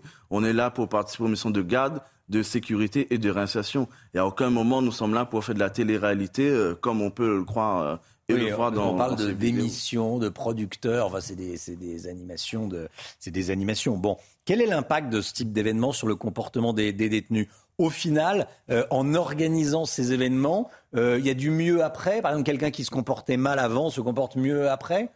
Mais écoutez, l'avenir nous le dira si ces gens se comportent mieux ou pas. Quoi qu'il en soit, euh, là, on peut le confirmer qu'il y a des personnes qui ont participé, en l'occurrence une personne qui avait un bon passif euh, disciplinaire en détention. Mm. Donc il y a l'image qui est renvoyée au personnel de surveillance aussi. Donc c'est quoi l'image? C'est que les détenus agressent les surveillants, mais à côté de ça, ils vont faire du karting pour être récompensés. C'est pas comme ça que ça fonctionne. Il y a eu un problème de, de- de casting, de, Ben, de certainement, peut-être le directeur de casting, enfin le directeur du centre pénitentiaire de Fresnes, a, a dépassé ses fonctions. Oui, oui, oui.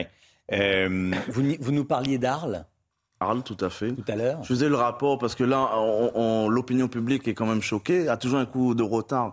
Mais moi, je, je- je souhaiterais vraiment attirer l'attention là-dessus. Ce qui se passe dans les prisons, euh, c'est c'est pas ce qu'on ce qu'on peut croire, Euh, parce que ce qui s'est passé à Halle aurait très bien pu se passer à Fresnes. Dans le cadre de la gestion des DPS, des détenus particulièrement signalés, euh, il y, y a un protocole de gestion où ces détenus doivent être isolés, mais ce n'a pas été le cas à Fresnes pour des détenus, surtout un détenu à de- un gros profil où il était mélangé dans les séances de sport avec les détenus lambda. Il a fallu qu'FO Justice de Fresnes interpelle l'inspection générale des services pénitentiaires pour signaler ces faits afin que l'ordre soit rétabli. Donc je pense qu'il y a des choses à faire en détention. Et sur la sécurité, euh, Fresnes a un train de retard dans la gestion des DPS. Merci beaucoup. Merci Cédric Boyer d'être venu ce matin sur le, sur le, plateau de la matinale. Bonne journée à vous. Merci. Secrétaire local FO Justice au centre pénitentiaire de, de Fresnes. Il est 7h16, le point info. Tout de suite, Chanel Housteau.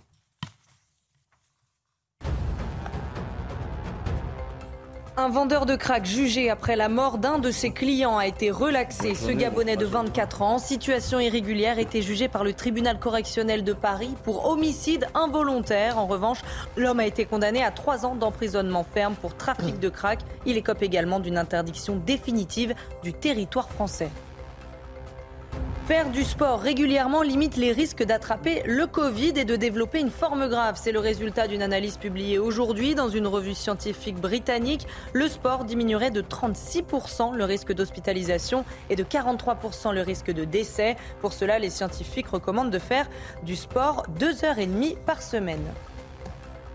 La Russie accuse les services spéciaux ukrainiens d'avoir tué Daria Dugina. La fille d'un proche du Kremlin est morte samedi soir après l'explosion de sa voiture près de Moscou. Selon les services de sécurité russes, la voiture aurait été piégée par une Ukrainienne arrivée en Russie au mois de juillet. Information démentie par Kiev. Vladimir Poutine, quant à lui, dénonce un crime ignoble et cruel. L'économie, avec une bonne nouvelle, le gouvernement accélère le remboursement de la redevance télé, remboursement à partir de quand, Eric de Ritmaten? Eh bien, très vite, dès le mois de septembre, donc dans quelques jours, jeudi prochain. Alors, si vous voulez, en fait, Bruno Le Maire expliquait euh, dans le journal Sud-Ouest hein, ce week-end qu'il voulait aider les Français au maximum pour éviter justement euh, les problèmes euh, de pouvoir d'achat que l'on voit. Alors, pour cette redevance télé, il y a trois cas de figure. Le premier sont concernés les contribuables qui étaient mensualisés, vous savez, qui ont étalé le paiement de leur impôt sur plusieurs mois, sur dix mois. Eh bien là, ils vont être remboursés de cette redevance qui est de 138 euros. Ils vont être remboursés au prorata des mois déjà payés. Deuxième cas de figure, il y a ceux qui euh, payaient encore la taxe d'habitation, car souvenez-vous, la redevance était calée sur la taxe d'habitation. Eh bien là, euh, c'est pas compliqué. Cette redevance télé sera déduite de la taxe d'habitation 2022. Et puis enfin, ceux qui payaient pas du tout ou qui ne payaient plus la taxe d'habitation, parce qu'il euh, y en a quand même une grande majorité en France, eh bien là, ils recevront le remboursement intégral de la redevance. Alors, vous savez, c'est beaucoup d'argent, on va dire, hein, pour, l'État français qui fait un geste, encore un geste de plus. Mais euh, en fait, Bercy veut éviter les tensions sociales. Il regarde ce qui se passe en Allemagne, il regarde ce qui se passe en Angleterre, surtout avec ces grèves massives. Et on se dit que le quoi qu'il en coûte vaut toujours mieux qu'un soulèvement social, comme on l'a connu avec les Gilets jaunes. Éric de Ritmaten, merci Éric. Restez bien avec nous dans un instant. Va parler voiture avec Pierre Chasseret. Bonjour Pierre. Bonjour Romain. On va parler des, des flashs. On est, vous avez peut-être été flashé cet été, ça peut arriver si vous avez roulé un petit peu trop vite. Comment sont réglés tiens, les, les radars? Toutes les informations de, de Pierre dans, dans un instant. Restez bien avec nous, à tout de suite. L'automobile avec vous, Pierre Chasseret. Bonjour Pierre. On a coutume de dire que les radars ne flashent pas si l'on roule 5 km heure seulement au-dessus de la limitation de vitesse. Est-ce que c'est vrai?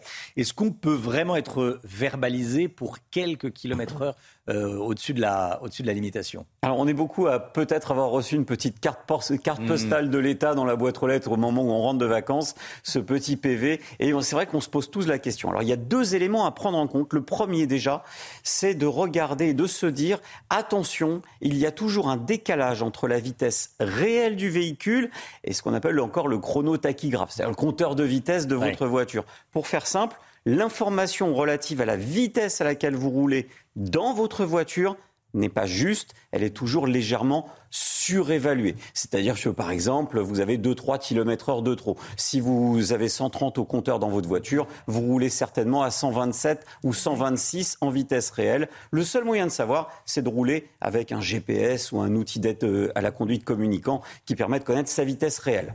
Il y a une marge de, tolérance donc pour les, vrais excès de vitesse ou pas? Alors justement, on ne peut pas parler de tolérance. Il n'y a pas de cadeau de l'État. Il y a une marge technique de pondération qui est là pour couvrir les erreurs du matériel. Donc attention, les marges que je vais vous donner sur la petite marge sur laquelle le radar flash, il faut la prendre avec beaucoup de précaution. Mais pour ce qui est des radars fixes, tout ce qui est fixe. Hein, les forces de l'ordre qui plantent un radar dans le coffre de la voiture, c'est fixe. Tout ce qui ne bouge pas, c'est, ce sont ces marges de tolérance que je vous, que je vous présente, c'est-à-dire cette petite marge technique de pondération qui vous permet d'être quelques kilomètres heure au-dessus. En gros, c'est 5 km heure lorsque la vitesse est inférieure à 100 km heure, c'est 5% de la vitesse hmm. lorsque la vitesse est supérieure à 100 km heure. Voilà ce que ça donne pour les radars, je précise, fixes. Sur la route cet été, j'ai eu le sentiment, pas une information, c'est un sentiment qu'il y avait moins de fous du volant qu'il y a moins de gens qui roulent comme des fous, euh, comme on voyait. C'est un peu has-been, c'est un peu, c'est un peu le passé. Bon, il y en a moins. Il n'y a que 3% aujourd'hui des excès de vitesse qui sont des grands excès des grands excès de vitesse. Bon,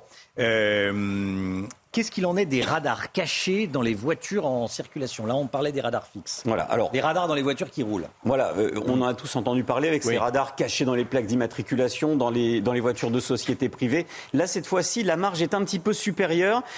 Elle est de 10 km/h lorsque vous roulez en dessous de 100 km heure.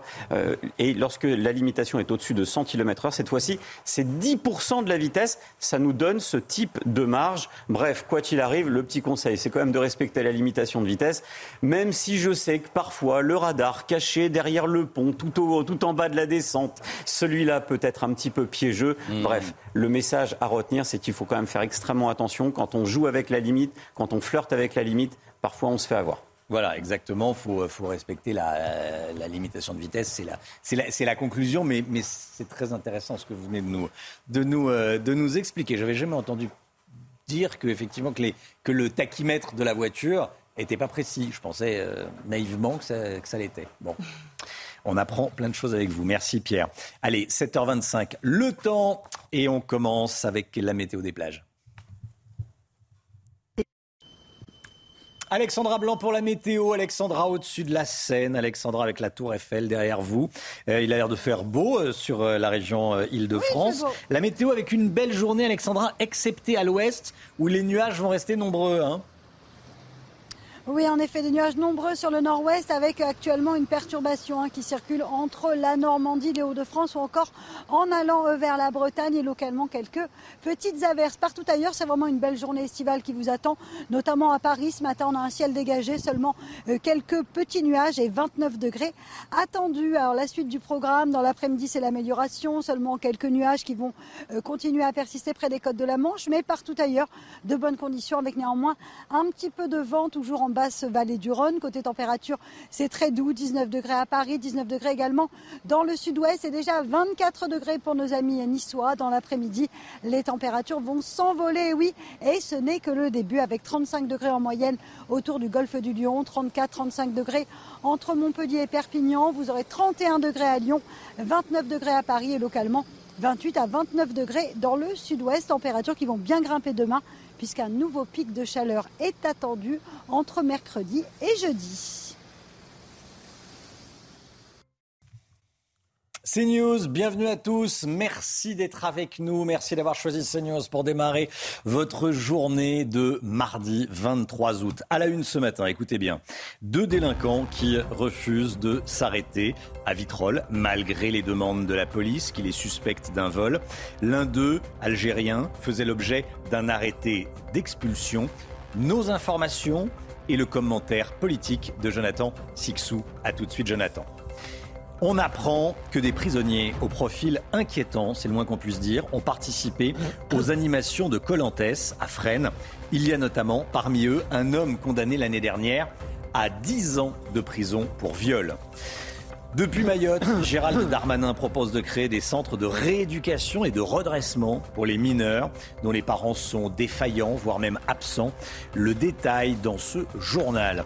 Le niveau de la Loire a rarement été aussi bas on va aller dans le Maine-et-Loire où les habitants et les pêcheurs sont inquiets. Nouveau refus d'obtempérer près de Marseille. Ça s'est passé dimanche soir, vers 23h30, dans la commune de Vitrolles.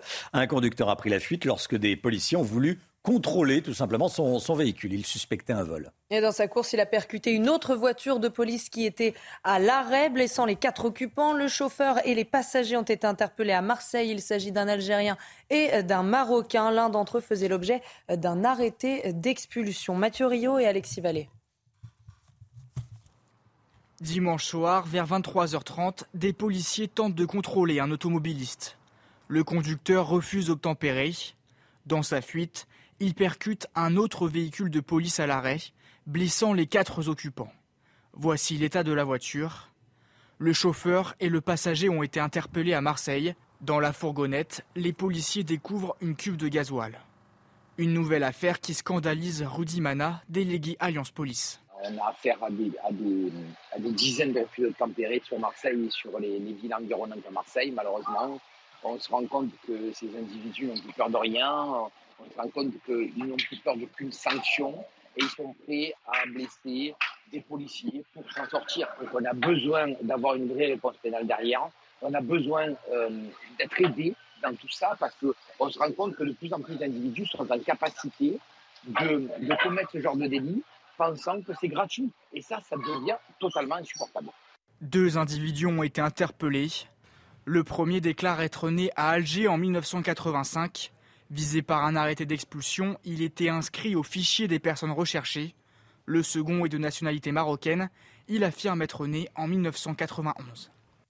Jonathan Sixou avec nous. Dans cette affaire, euh, outre sa violence, bien sûr, c'est le profil euh, des deux hommes euh, qui pose aussi problème. Exactement, Romain, on voit à travers cette nouvelle affaire la situation alarmante de notre politique migratoire, de son échec et à travers elle le profil effectivement que cela révèle de, ces deux individus. On parle régulièrement de la non-application des OQTR, vous savez, ces obligations de quitter le territoire. C'est exactement ce à quoi nous assistons euh, avec cette affaire, puisque dimanche à, Vitrolles, c'est un Algérien de 36 ans qui figure au FPR, c'est le fichier des personnes recherchées.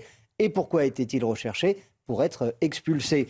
Pourquoi n'a-t-il pas, été expulsé dans le passé? Le sera-t-il euh, dans le futur? Difficile de, répondre à cette question aujourd'hui, d'autant que pour être expulsé, eh bien, il faut que son pays d'origine accepte de le récupérer. Et on sait que l'Algérie, en l'occurrence, ouvre très difficilement, rouvre très difficilement ses portes à euh, ses ressortissants qui ont été condamnés, et notamment euh, en France. Notons aussi que l'autre passager du véhicule était un, Marocain euh, de 31 ans. Cette affaire illustre les chiffres en fait que Gérald Darmanin nous donnait le week-end dernier. Vitrolles, c'est la banlieue de, de Marseille. Et à Marseille, 55% des actes de délit sont commis par des étrangers. Jonathan Sixou, merci Jonathan. Cette nouvelle polémique dans l'affaire Colantes, un homme condamné l'année dernière à 10 ans de prison pour viol a pu participer à ces animations. Pourtant, selon les organisateurs hein, de Colantes, les, les conditions de participation étaient très claires les partisans, les participants pardon, ne, devaient avoir été condamnés à aucune peine lourde. Oui, ce n'est pas tout, Romain. Dans le casier judiciaire de cet homme, on retrouve également de nombreuses affaires de trafic de stupéfiants, mais aussi de vol et de violence avec armes. Cédric Boyer, secrétaire local FO Justice au centre pénitentiaire de Fresnes, était notre invité il y a quelques minutes dans le journal de 7 heures. Selon lui, euh, il, est il est plutôt favorable aux activités en prison, mais selon lui, Colantes sort de ce cadre. Écoutez. Euh, Force ouvrière justice, euh, on n'est pas contre les activités en détention.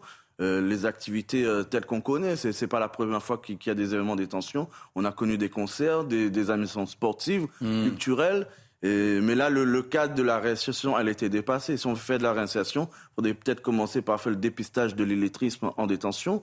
Euh, les diplômes, il faut savoir que 53% des personnes détenues euh, en, France et outre-mer ne sont pas diplômées. Mmh. Donc je pense que la réinsertion doit commencer par ça et aussi l'indemnisation des, des victimes euh, pour lesquelles ils sont incarcérés. Et comme tous les matins, on vous euh, donne la parole dans la matinale, on vous consulte. Ce matin, on vous demande est-ce que ces animations de Colantes et la vidéo qui a été tournée vous choquent? Écoutez vos réponses, c'est votre avis. Je trouve que ça pas sa place véritablement en prison. Offrir un, entre guillemets un luxe à quelqu'un qui, pour le coup, l'a pas vraiment mérité, je trouve ça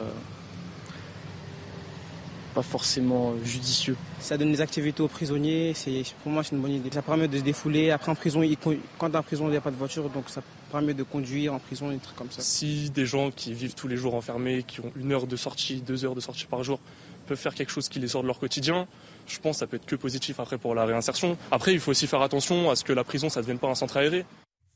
Voilà, effectivement, euh, c'est vrai que la prison ne doit pas devenir un, centre aéré. Et là, quand on voit ces images de Colantes, ça a des airs de, centre aéré, c'est le moins qu'on puisse dire. À tous ceux qui se demandent, tiens, euh, pourquoi Colantes Qu'est-ce que ça veut dire? Bah, C'est un mélange de Colanta et de Cité en verlan. Cité, Tessie, Tess, Colantes. Hmm. Voilà voilà l'explication. Certains se demandaient, bon, voilà la, l'explication de ce mot. Gérald Darmanin envisage de créer des lieux de rééducation et de redressement pour les mineurs délinquants. Des lieux qui seraient encadrés par des militaires. Il l'a annoncé à Mayotte, où il est en déplacement. le ministre de l'Intérieur veut offrir à ses enfants délinquants un lieu de sanction et d'éducation. Le détail avec Adrien Spiteri. À Mayotte, Gérald Darmanin multiplie les propositions. Hier, le ministre de l'Intérieur a annoncé vouloir ouvrir des lieux de redressement pour les mineurs délinquants.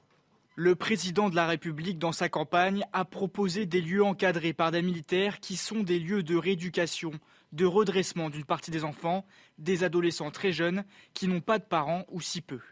Selon lui, policiers et gendarmes seraient régulièrement attaqués sur l'île par des mineurs armés de haches ou de machettes.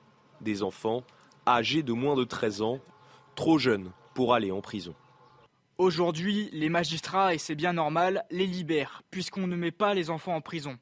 Mais il faut pourtant leur offrir un lieu de sanction et d'éducation. Il assure que des propositions sur le sujet seront faites dès la semaine prochaine au président de la République.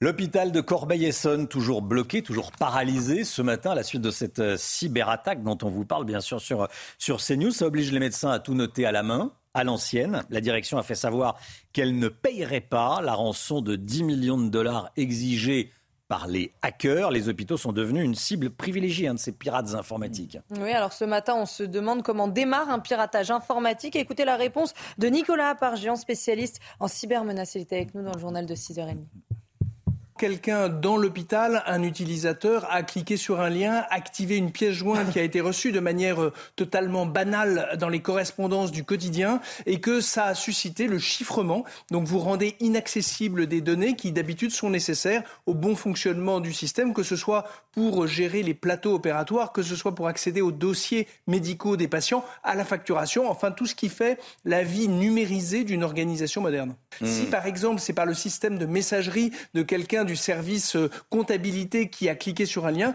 bah, il faudrait pouvoir cantonner cette infection à ce strict département pour éviter que l'ensemble de l'organisation soit paralysé. Un vendeur de crack jugé après la mort d'un de ses clients, a été relaxé. On l'a appris hier soir, Chana. Et ce Gabonais de 24 ans, situation irrégulière, était jugé par le tribunal correctionnel de Paris pour homicide involontaire. En revanche, l'homme a été condamné à trois ans d'emprisonnement ferme pour trafic de crack. Il écope également d'une interdiction définitive du territoire français. La Loire, quasiment à sec. Vous allez voir, les images sont impressionnantes. Le niveau du fleuve a rarement été aussi bas. C'est l'une des nombreuses conséquences de la sécheresse en France. Hein. Oui, c'est très inquiétant puisque dans le département, la Loire est essentielle dans l'approvisionnement en eau potable. Reportage en Maine-et-Loire, signé Michael Chailloux. 5, 6 mètres aux environs de 6 mètres. Sur cette berge, il manque 6 mètres de large à la Loire pour atteindre son débit normal d'une fin août. De petites îles toujours plus nombreuses apparaissent. Le sable remplace l'eau du fleuve royal. En été, on a un petit filet d'eau. On a environ 40 à 50 cm d'eau ordinairement. Alors que là, tout est à sec. Le bras secondaire du Rosier ressemble à une grande plage. Cormorans et hérons affamés sont à l'affût des quelques alevins piégés dans les trous d'eau. Les pêcheurs sont inquiets, la mortalité des poissons explose. Ils vont mourir parce qu'ils vont plus avoir d'oxygène. Et puis à partir de là, ben ouais, déjà là, euh, la Fédération de pêche appelle à une mobilisation générale, un véritable changement des comportements. La Loire, ses annexes et puis surtout bah, les nappes qui en dépendent euh, alimentent pour, euh, pour près de 70% l'eau potable hein, sur une grande partie du département. C'est aussi ça qui fait qu'on a des restrictions qui sont très, euh, très poussées aujourd'hui, qui sont prises. C'est aussi pour sauver, sauver l'eau potable. Depuis le 17 août en Maine-et-Loire, seuls les arboriculteurs et maraîchers échappent à un arrêté sécheresse très strict. L'incendie dans le massif des Alpes, dans les Bouches-du-Rhône, est en partie fixé. Il a parcouru 136 hectares de, végétation cette nuit. Ce sont 440 pompiers qui ont dormi sur place pour éviter que la situation n'évolue dangereusement. Hein. Et aujourd'hui, les soldats du feu vont devoir rester vigilants avec le vent et les températures qui grimpent. En attendant, la préfecture des Bouches-du-Rhône maintient le massif fermé. 7h40. Bon réveil à tous. Merci d'être avec nous. Restez bien sur CNews. Dans un instant, on va vous parler de Doctolib. Doctolib qui a choisi de suspendre les profils de 17 professionnels de santé très contestés. En tout cas, celle qui les a formés est très contestée. Vous allez voir pourquoi. Restez bien avec nous. À tout de suite. C'est News, il est 7h42. Merci d'être avec nous. Je voulais qu'on parle de euh, cette information. Doctolib a choisi de suspendre 17 profils de naturopathes. Ce sont des lanceurs d'alerte qui ont signalé ces profils. Certains de ces profils, certains de ces professionnels de santé, entre guillemets, sont accusés d'avoir été formés par Irène Grosjean, Chana. Cette femme de 92 ans est une pionnière en naturopathie. Elle, elle est accusée, entre autres, de promouvoir les agressions sexuelles sur des enfants pour les guérir. Valérie Labonne. C'est sur les réseaux sociaux que l'affaire a éclaté. Plusieurs professionnels de santé ont dénoncé la présence sur la plateforme de prise de rendez-vous médicaux Doctolib de naturopathes, d'hypnotiseurs ou de coupeurs de feu. Des professions non réglementées qui prônent des solutions naturelles comme le jeûne ou des activités physiques. Nous avons contacté celui qui a révélé l'affaire. Il s'agit d'un médecin d'Île-de-France qui a souhaité rester anonyme. retrouvé, on va dire côte à côte, euh, dans une, euh, on va dire dans la plateforme de mise en relation euh, avec un professionnel de santé la plus puissante de France, et puis qui plus est une entreprise euh, euh, voilà, qui a fait du service public, en particulier de la vaccination. donc voilà, j'étais un peu troublé, dirons-nous. Aidé par d'autres lanceurs d'alerte, il signale 17 profils faisant référence à des pratiques controversées. Malgré plusieurs échanges et face à l'inaction de Doctolib, il décide alors de publier la vidéo d'Irène Grosjean, considérée comme la papesse de la naturopathie et citée à plusieurs reprises sur le site. Dans celle-ci, elle incite les parents à commettre des attouchements sexuels. Et avec un gant de toilette frictionné les lèvres, et évidemment on va toucher un peu le clitoris, qui va stimuler le système sympathique. Face au mauvais buzz sur les réseaux sociaux, Doctolib a été contraint de retirer les profils signalés. D'autres médecins avaient déjà effectué un signalement similaire en 2018. Euh, affligeant. Euh, affligeant et effectivement, il faut se, méfier. Voilà, là, euh, ces naturopathes leur profil en tout cas a été suspendu de, Doctolib. Face à la sécheresse, la réutilisation des eaux usées s'impose comme une solution d'avenir. Ça aussi, c'est un sujet très intéressant dont on parle ce matin. Euh, la France est en retard par rapport à ses voisins, Chana, sur ce sujet. Hein. Oui, on va aller à Narbonne où des infrastructures ont été installées dans cinq stations d'épuration. Mathieu Rio. Une technologie pour réutiliser directement les eaux usées. La centrale d'épuration de Narbonne est l'une des seules dotées de ce système en France. L'infrastructure développée par Veolia tient dans un conteneur. C'est la Box. Nous avons une première étape de traitement qui est composée d'une filtration sur billes de verre, suivie d'une désinfection par ultraviolet, avec un appoint, un complément de désinfection avec de la javel. Une fois traitée, l'eau peut être réutilisée. Pour le moment, elle ne sert qu'à des usages internes à la station, comme le lavage des sols. Demain, euh, on peut tout à fait envisager, une fois qu'on obtient les autorisations, de faire de l'irrigation agricole, du nettoyage de voiries, d'arrosage de terrains de foot ou encore du remplissage euh, de camions pompiers. Une technologie longtemps boudée par la France, mais l'intensification et la multiplication des sécheresses changent la donne. En France, en fait, on utilise moins de 1% d'eau usée traitée, en fait, alors que si on regarde les pays à côté de, chez nous, donc notamment l'Espagne, ils sont à peu près à 15%, l'Italie à 8%, parce que voilà, aujourd'hui, il y a vraiment une nécessité, vu euh, les épisodes de sécheresse qui s'accumulent euh, au fil des années, de, se projeter dans un futur qui pourrait être proche de ces pays, que ce soit l'Italie ou l'Espagne. L'objectif, installer 100 box dans le pays d'ici fin 2023 pour économiser 3 millions de mètres cubes d'eau potable l'équivalent de la consommation annuelle d'une ville de 180 000 habitants comme Reims ou Saint-Étienne. C'est News, il est 8h moins le quart. Tout de suite, le point info. Chanel Houston.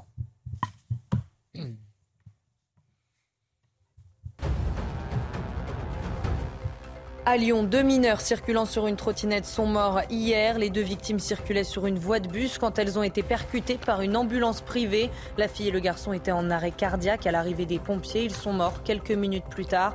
Le conducteur et le passager de l'ambulance ont quant à eux été euh, transportés à l'hôpital en état de choc. Le 1er septembre, le stationnement des deux roues dans la capitale ne sera plus gratuit. Pour bénéficier d'un tarif préférentiel, les usagers devront enregistrer leur véhicule via le site de la ville. Pour les motos et scooters électriques, les stationnements euh, resteront gratuits sous condition d'avoir renseigné leur plaque d'immatriculation, de même que les personnes en situation de handicap et les soignants. Aux États-Unis, le sud du pays est frappé par de fortes inondations après un week-end marqué par des pluies torrentielles. Dans l'Utah, une femme est portée disparue depuis vendredi. Au Texas, 195 sauvetages ont déjà eu lieu et la situation ne devrait pas s'améliorer puisque de nouvelles averses et orages sont prévus aujourd'hui et demain. L'économie avec vous, Eric de Ritmaten. On va parler de l'euro. L'euro qui est en petite forme, c'est le moins qu'on puisse dire. Son cours n'a jamais été aussi bas. Eric, cette défiance envers l'euro va avoir des conséquences très concrètes. Lesquelles Expliquez-nous. Oui, bah, c'est parce que l'euro, euh, la question se pose, est-ce que vraiment il inspire encore confiance hein, Depuis Mhm. sa création, donc en 2002, eh bien, il n'a jamais été aussi bas. Euh, c'est la deuxième fois depuis le début de l'été hein, qu'il passe sous la valeur du dollar. Et ça, c'est très inquiétant parce que vous savez qu'il y a beaucoup de métaux précieux, le pétrole aussi, euh, qui sont cotés en dollars. Alors, on va d'abord voir les chiffres. La chute depuis le début de l'année, c'est moins 13% pour l'euro par rapport au dollar. Je vais vous donner un exemple concret. Quand on achète aujourd'hui un baril de pétrole 100 dollars, disons, hein, j'arrondis 100 dollars, eh bien ça coûte 101 euros à la France ou euh, quand, elle doit verser 101 euros, alors qu'il y a encore peu de temps, euh, 100 dollars, eh bien ça faisait seulement 80 euros. Donc ça veut dire qu'on en avait plus pour son argent. Et ça va se dégrader, disent les experts financiers, parce que le dollar va encore prendre de la valeur. Euh, ça coûtera bientôt 120 euros pour 100 dollars si les choses continuent à se dégrader. Alors, après, si vous voulez, il y a la question des valeurs refuges. Et oui, quand vous regardez une autre valeur qui est le franc suisse, eh bien là, c'est encore pire. Quand vous donnez 100 euros, vous n'avez plus que 95 francs suisses. Alors qu'il y a encore une dizaine d'années, 100 euros, vous aviez 150 francs suisses. Et là, je touche du doigt ces monnaies refuges. Parce que effectivement, euh, l'euro, certes, perd de la valeur, mais si vous comparez au yen et si vous comparez euh, à d'autres euh, valeurs, comme par exemple la livre, eh bien l'euro reste encore à peu près stable. Non, le vrai problème, c'est que euh, le, le dollar, comme le franc suisse, sont devenus des valeurs refuges stables et sûres. Hum, et c'est une mauvaise nouvelle, forcément, quand on achète en dollars. Eh ben, c'est une mauvaise nouvelle parce qu'effectivement, il y a énormément de, de biens qui s'achètent en dollars. Je le disais, les semi-conducteurs, le pétrole, les métaux précieux comme le cuivre, tout est coté en dollars. Et donc, si vous regardez les cours que je, donnais tout à l'heure, il faut de plus en plus d'euros pour acheter euh, ces matières. Maintenant, vous avez des grands fonds américains, des banques américaines et aussi anglaises, hein, les agences comme Bloomberg, qui ont fait des évaluations et elles se disent que la situation pourrait se dégrader, d'abord parce que l'Europe aujourd'hui inspire moins confiance, elle gère mal sa dette, peut-on lire sur un rapport récent, la dette virtuelle qui risque de ne jamais être remboursée, Euh, l'euro coûte trop cher aujourd'hui, il y a des problèmes avec l'Allemagne, vous avez vu que l'industrie commence à décliner, même euh, M. Scholz, le chancelier, parle de, de récession possible. Donc tout ça n'inspire pas confiance. En fait, la solution, et je termine par là, ce serait que l'Europe se mette une bonne fois pour toutes à la diète, qu'elle s'impose un retour à la rigueur budgétaire qui ne concerne pas que la France, mais toute l'Europe. Et là, vraiment, on peut dire qu'elle n'en prend pas le chemin. Merci beaucoup Eric, il est 7h50, restez bien avec nous sur CNews dans un instant. L'édito politique de Jérôme Béglé, premier conseil des ministres demain. Quels sont les dossiers chauds de la rentrée? On verra ça avec vous Jérôme dans, dans un instant. À tout de suite. Jérôme Béglé avec nous, directeur général de la rédaction du JDD. Bonjour, Bonjour, Jérôme, merci d'être d'être avec nous. La politique, bien sûr. Euh, l'été n'est pas encore terminé, c'est encore l'été. Que les problèmes de la rentrée sont déjà au menu du Conseil des ministres, premier Conseil des ministres demain.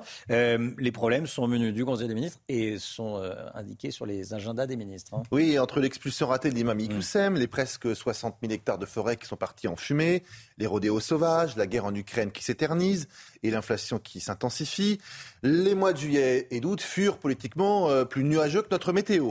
Mais ce n'est rien à côté de ce qui attend le gouvernement les semaines qui viennent. Longtemps parent pauvre de la Macronie, euh, le régalien sera, que cela plaise ou non, au centre de toutes les discussions. Euh, L'immigration et la sécurité sont au cœur des débats et euh, dès qu'on les aborde à l'Assemblée, cela donne des discussions très éruptives. Le clivage entre les anciens socialistes de Renaissance et, disons, les pragmatiques ou les centristes est de plus en plus visible. Euh, d'autant plus que pour obtenir une majorité à l'Assemblée nationale, le gouvernement et Gérald Darmanin ont clairement fait savoir qu'ils allaient essayer d'obtenir les voix des républicains, ce qui ne va pas faciliter l'union dans la majorité. deuxième sujet glissant, la loi travail alors souvent évoqué depuis cet hiver, on n'en sait pas encore grand-chose. Euh, il faut parvenir à, un plein emploi, c'est en tout cas ce que demande le gouvernement, et à court terme. Mais comment?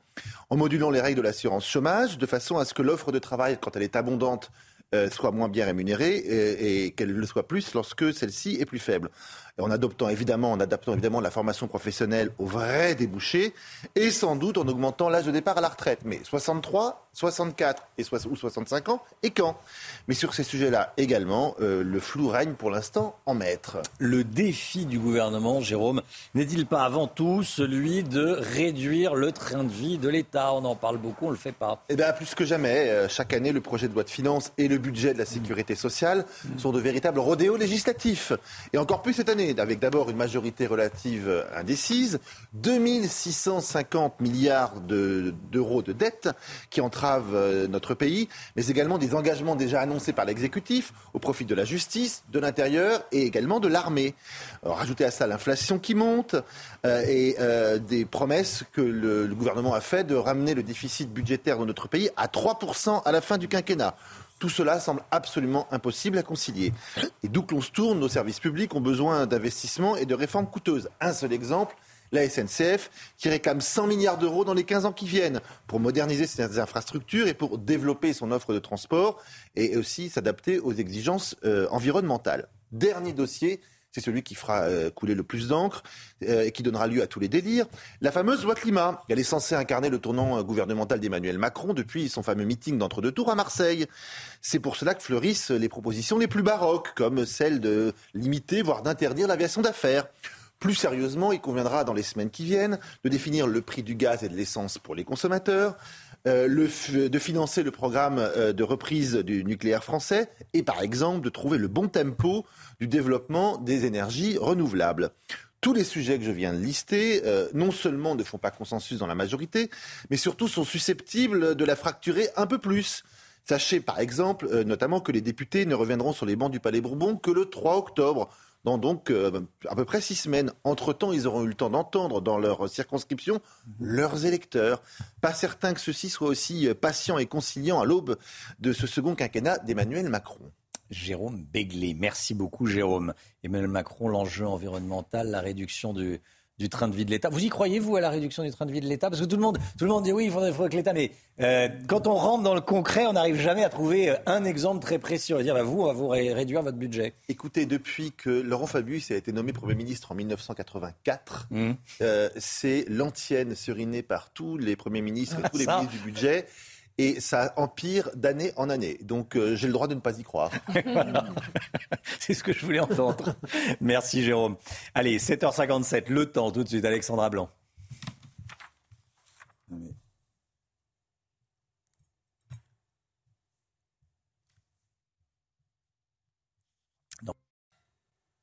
Des conditions météo particulièrement calmes en cette journée de mardi, avec néanmoins toujours cette, euh, cette perturbation qui circule notamment au nord de l'Irlande et qui donne ce matin un temps nuageux. Ce sera le cas également tout au long de cet après-midi de mardi, avec localement quelques nuages prévus et qui auront tendance à persister près des côtes de la Manche entre la pointe bretonne et le nord du pays. On retrouvera également un petit peu d'instabilité entre les Alpes du Sud et la Corse. Toujours un petit peu de vent en basse vallée du Rhône, mais globalement de bonnes conditions entre le sud-ouest, les régions centrales ou encore le nord-est, et toujours du plein soleil autour du golfe du Lion, avec en prime des températures qui vont bien grimper. Regardez la chaleur qui va donc se maintenir dans le sud, 34 degrés en moyenne entre Montpellier, Perpignan ou encore du côté de Marseille. Vous aurez 31 degrés à Grenoble, 29 degrés à Paris et en moyenne 29 degrés à Bordeaux. Températures qui vont d'ailleurs bien grimper puisqu'un pic de chaleur est attendu pour la journée de demain. Ce sera une très belle journée. On aura seulement quelques orages au pied des Pyrénées, mais du soleil partout et des températures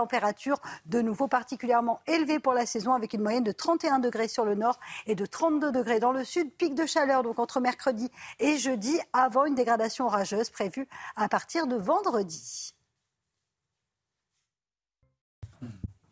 C'est News, il est bientôt 8h. Bienvenue à tous. Merci d'être avec nous à la une ce matin. Cette information, on apprend que des prisonniers au profil inquiétant ont participé aux animations de Colantes à Fresnes. Il y a notamment parmi eux un homme condamné l'année dernière à 10 années de prison pour viol. On y revient dès le début de ce journal. Deux délinquants qui refusent de s'arrêter à Vitrolles, près de Marseille, malgré les demandes de la police qui les suspecte d'un vol. L'un d'eux, algérien, faisait l'objet d'un arrêté d'expulsion. Nos informations à suivre. Depuis Mayotte, Gérald Darmanin propose de créer des centres de rééducation et de redressement pour les mineurs dont les parents sont défaillants, voire absents. À quoi ça pourrait ressembler? Pour quelle efficacité? On verra ça avec vous, Jonathan Sixou. À tout de suite, Jonathan. L'inflation et des initiatives locales. On va aller dans l'Hérault où des communes ont décidé d'offrir des kits de fournitures scolaires à tous les élèves pour la rentrée. La redevance télé pour cette année, elle va être remboursée à ceux qui la payent mensuellement et qui ont donc avancé l'argent pour cette année. Les explications très concrètes d'Éric de Ritmaten. A tout de suite, Éric. La polémique autour de l'affaire Colantes. Un homme condamné l'année dernière à 10 ans de prison pour viol a participé à ces animations à la prison de Fresnes. Pourtant, selon les organisateurs de Colantes, les conditions de participation étaient très claires. Les participants ne devaient avoir été condamnés à aucune peine lourde, Chana. Oui, c'est pas tout, Romain, puisque dans le casier judiciaire de cet homme, on retrouve également de nombreuses affaires de trafic de stupéfiants, mais aussi euh, des vols et des violences avec armes. Les organisateurs de Colantes ont donc décidé de retirer la vidéo des réseaux sociaux. Adrien Spiteri et Alexis Vallée. Nouveau retentissement dans l'affaire Colantes.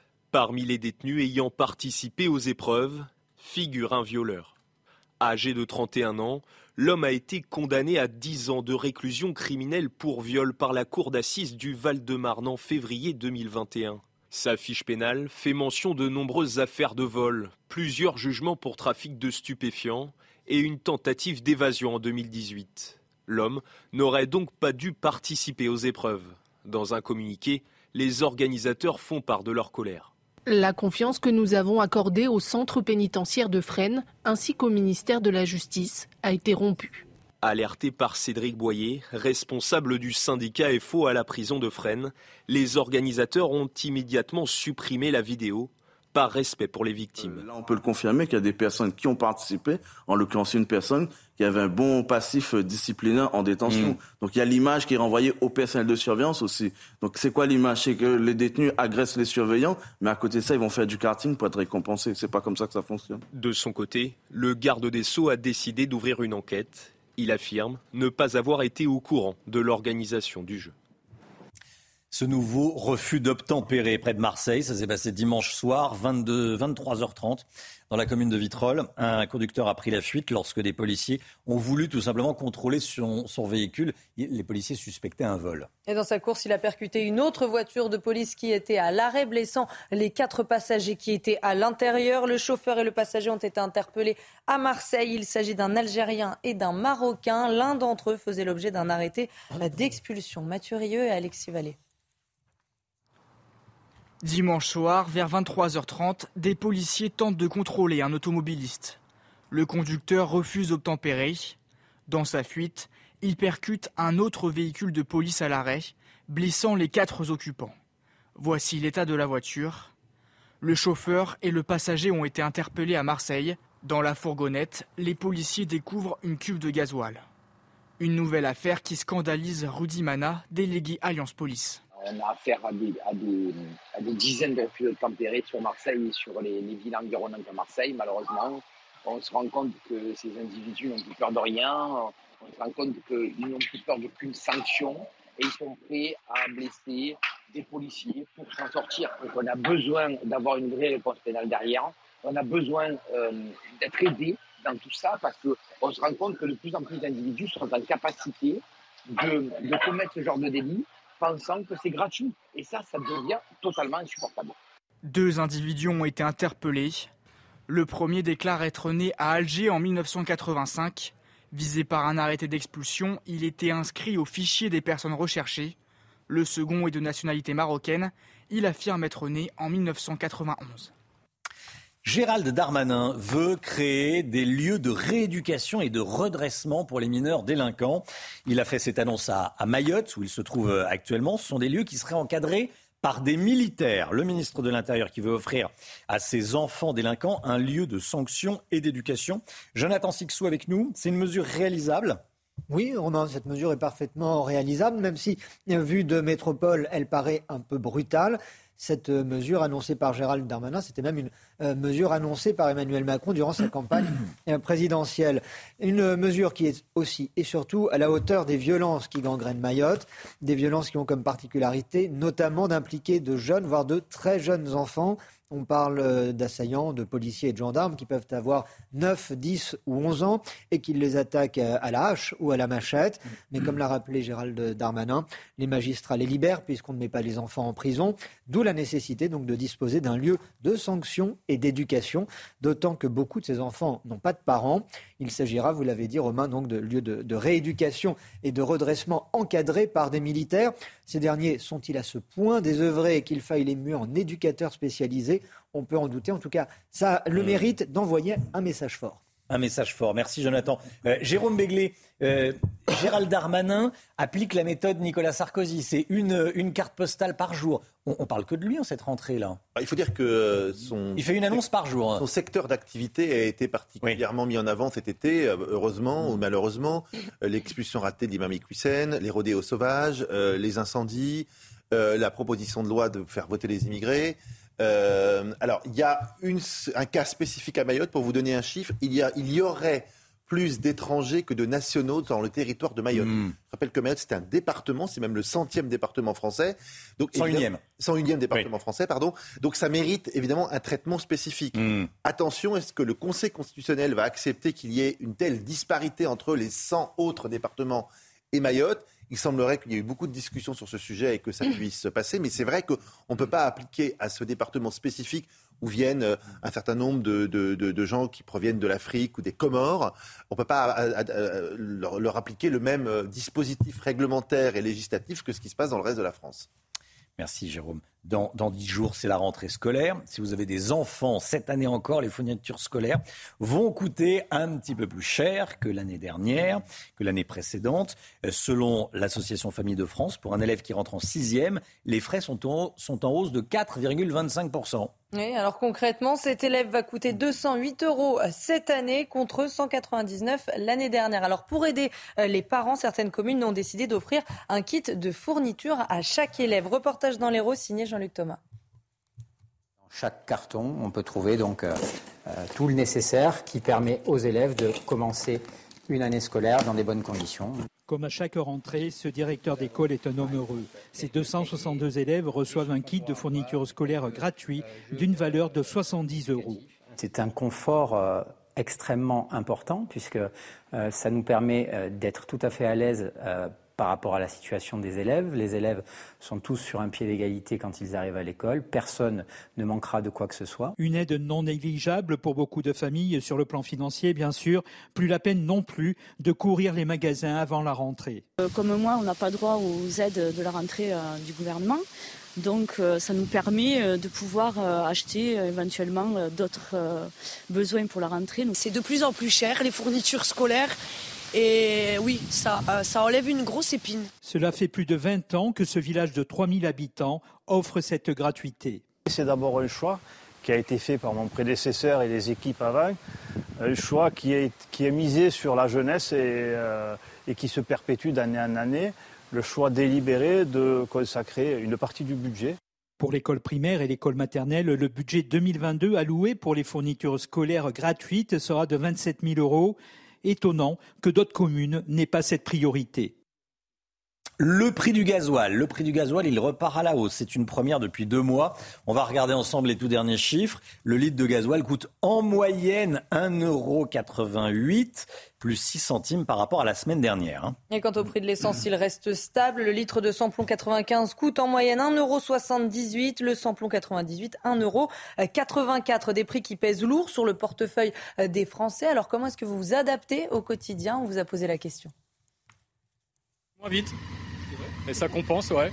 Par exemple Ouais, bah, je vais travailler en moto et euh, du coup, euh, Bon, au lieu de rouler à 90, euh, bah, je roule à 70 et, euh, et je fais du 3, 4, 4 litres au 100. Là, vraiment, je pense à passer à hybride ou électri- euh, les voitures électriques parce que on sent vraiment la, la- la- la différence. C'est pas cool pour le quotidien, mais euh, on fait avec de toute façon. hein. Oui, Voilà, on est obligé de faire avec. J'écoutais ce que disaient euh, les, les automobilistes. 1,88€ le litre de le, le litre de gasoil. Si on, nous avait, si on nous avait dit ça il y a un an, on paierait euh, 1,80€ euh, en moyenne le litre, le litre d'essence, c'est complètement fou. À propos de, de pouvoir d'achat et, et d'argent, euh, Éric de Ritmaten, euh, le gouvernement accélère le remboursement de la redevance télé. à partir de quand les remboursements Eh Pour ceux les qui ont rembourse- commencé à la payer cette redevance? Oui, c'est à partir du mois de septembre, donc jeudi prochain, dans Mhm. une semaine. hein. Alors c'est de l'argent tout de suite, hein, c'est ce que veut dire Bruno Le Maire. Il veut aider au maximum les Français, donc leur donner plus de pouvoir d'achat. Alors trois cas de figure pour la redevance. Si vous étiez mensualisé, parce que vous savez, il y a beaucoup de Français qui ont choisi de lisser leurs euh, le paiement de l'impôt, donc bah là, il va y avoir un remboursement de la redevance télé au prorata des mois déjà payés. Ça, c'est la première chose. Et rappelons que la redevance télé, c'est quand même 138 euros. Deuxièmement, ceux qui payent encore la taxe d'habitation. Vous savez que la redevance télé, elle est sur la taxe d'habitation. Il y a un certain nombre de Français qui payent. Eh bien, cette redevance télé sera déduite de la taxe d'habitation 2022. Ça sera la dernière taxe. Après, en 2023, il n'y aura plus de taxe d'habitation. Enfin, troisièmement, ceux qui ne payent plus du tout la taxe, ben là, c'est simple. Ils recevront ce virement directement sur leur compte. Donc, sur les 10 mois, euh, donc, euh, ça fait quand même pas mal d'argent qui va rentrer tout de suite avec en plus d'autres mesures qui arriveront. Donc, notamment, il va y avoir la hausse des pensions, il va y avoir aussi le point d'indice des fonctionnaires. Bref, plus d'argent. Ça coûte cher, hein, me direz-vous, à l'État. Mais ils préfèrent ça que des soulèvements sociaux. Le quoi qu'il en coûte, ça coûte quand même moins cher qu'un mouvement comme les Gilets jaunes. Merci Eric. Euh, Ce drame à Lyon dont je voulais vous parler, deux mineurs qui circulaient sur la même trottinette sont euh, morts hier dans un accident de la route. Ils ont été percutés par une ambulance, une ambulance privée en l'occurrence. Ils circulaient sur une voie de bus hein, dans le deuxième arrondissement de, Lyon. Pour ceux qui connaissent Lyon, c'est vraiment l'ultra-centre. hein. La fille et le garçon étaient en arrêt cardiaque à l'arrivée des pompiers. Ils sont morts quelques minutes plus tard. Le conducteur et le passager de l'ambulance ont quant à eux été transportés à l'hôpital dans un état de choc évidemment. Le centre hospitalier sud-francilien à Corbeil-Essonne, encore paralysé ce matin. On en parle bien sûr. L'établissement est victime d'une attaque informatique depuis dimanche. Une attaque qui oblige les, les médecins à, à tout noter à la main. La direction a fait savoir qu'elle ne payerait pas la rançon de 10 millions de dollars exigée par, euh, par les hackers. Les hôpitaux sont devenus une cible privilégiée des pirates informatiques. Alors quels sont leurs moyens de défense? On voit ça avec Aminat Adem. Cette année, au moins 11 établissements de santé ont été victimes de piratage via logiciel rançonneur. Dans le contexte d'un hôpital, lutter contre un piratage est extrêmement complexe du fait de ses nombreux systèmes. des systèmes qui vont faire l'accueil des patients, des systèmes pour la radiologie, pour les scanners, des systèmes pour le suivi des patients quand ils sont hospitalisés. Pour limiter le risque d'une cyberattaque, il y a par exemple la sensibilisation auprès du personnel médical. Pour qu'ils ne cliquent pas sur un email qui puisse être piégé ou qu'ils n'aillent pas sur des sites web qui soient dangereux. Et pour faire ça, bah, il faut euh, avoir un responsable cybersécurité euh, qui justement va avoir euh, les moyens nécessaires pour synchroniser toutes ces actions. Si les moyens pour lutter contre les cyberattaques évoluent, l'expert reconnaît que le risque zéro n'existe pas. Les auteurs de piratage de données risquent deux ans de prison et 60 000 euros d'amende. En Californie, certaines célébrités ont du mal à respecter les restrictions de consommation d'eau face à la sécheresse. Des quotas d'eau leur sont imposées, enfin sont imposées à, à tout le monde. Et il y a beaucoup de, il y a beaucoup de vedettes en, en Californie. Ça veut dire qu'elles n'ont pas le droit, euh, les vedettes et les autres, bien sûr. Bon, les, les propriétaires de jardins n'ont pas le droit de dépenser plus de tant de litres d'eau euh, par, euh, par semaine. Hein. Oui, et par exemple, Kim Kardashian et Sylvester Stallone ne sont pas euh, de bons élèves. La résidence de Sylvester Stallone, par exemple, a dépassé son quota de juin de 870 000 litres. C'est 533% de plus euh, que le plafond. Alors, ils risquent des amendes de centaines de dollars si c'est la première fois. Si c'est la deuxième fois, eh bien, leur arrivée d'eau peut être euh, réduite. Voilà, ça se passe comme ça en, Californie. Pendant que la Californie souffre de sécheresse, le sud des États-Unis est frappé par des inondations. On va regarder des, images tournées dans, dans l'Utah et au Texas. Hein. Oui, dans l'Utah, une femme est portée disparue depuis vendredi. Au Texas, 195 sauvetages ont déjà eu lieu. Le juge du comté de Dallas a déclaré l'état de catastrophe naturelle et la situation ne devrait pas s'améliorer puisque de nouvelles averses et orages sont prévus aujourd'hui et demain.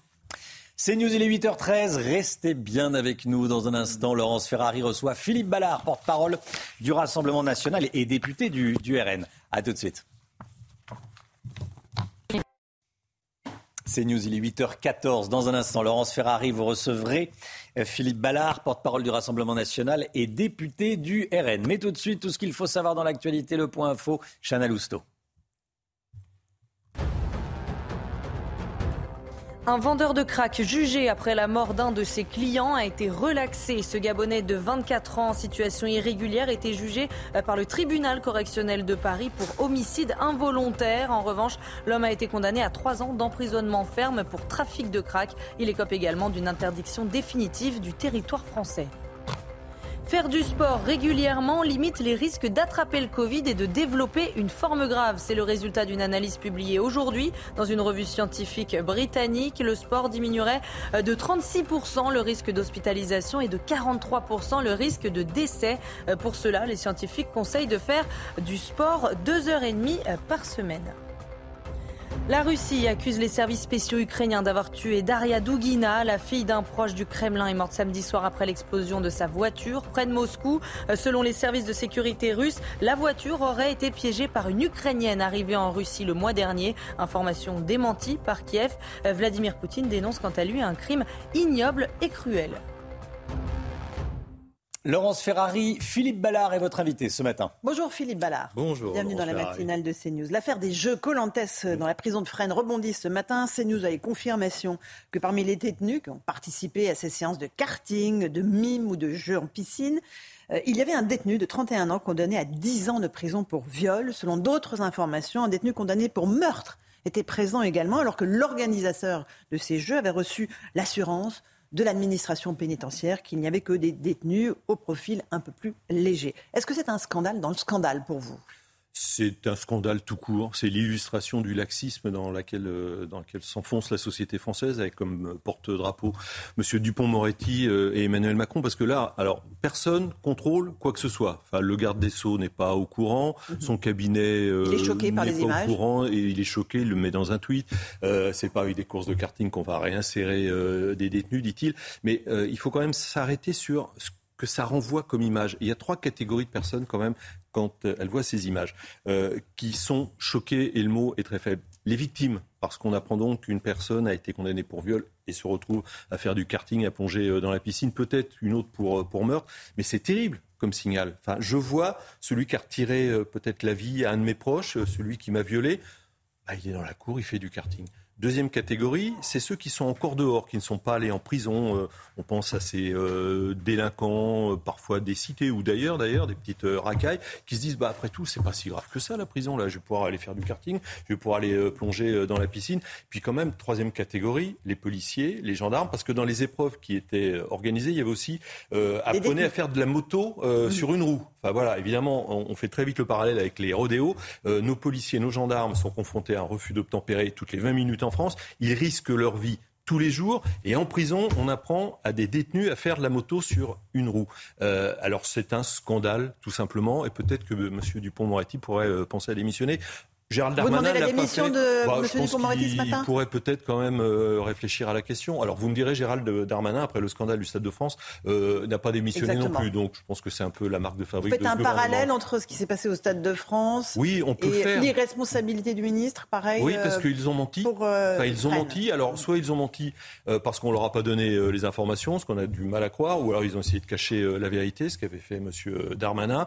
Et puis ils ont failli dans leur mission, tout simplement. Donc ça fait quand même deux bonnes raisons pour démissionner? Néanmoins, la réalité de l'incarcération, c'est euh, surpopulation carcérale, 72 000 détenus pour 60 000 mhm. places au 1er euh, juillet, et des, euh, des, cellules dans un état parfois apocalyptique. C'est vrai, la France En tant que député, vous pouvez d'ailleurs visiter ces prisons. Absolument, on a le droit, mais c'est vrai, dont acte. Mais ce qui serait bien, c'est, comme il y a une surpopulation carcérale, de construire des places de prison. Emmanuel Macron en avait promis 15 000 durant euh, le quinquennat qui vient de s'écouler. À l'arrivée, il y en a eu 2300. Voilà, on est loin du compte, euh, comme souvent avec euh, Emmanuel Macron, avec M. Darmanin. C'est la com, la com le lundi, mardi, mercredi, jeudi, dimanche, et puis le matin, le midi et le soir. Voilà, donc on attend des places de prison pour incarcérer parce que la punition, la sanction, c'est aussi pédagogique. Gérald Darmanin est en visite à Mayotte, il mhm. termine sa visite aujourd'hui. il envisage des lieux de redressement pour les mineurs délinquants, encadrés donc par des militaires.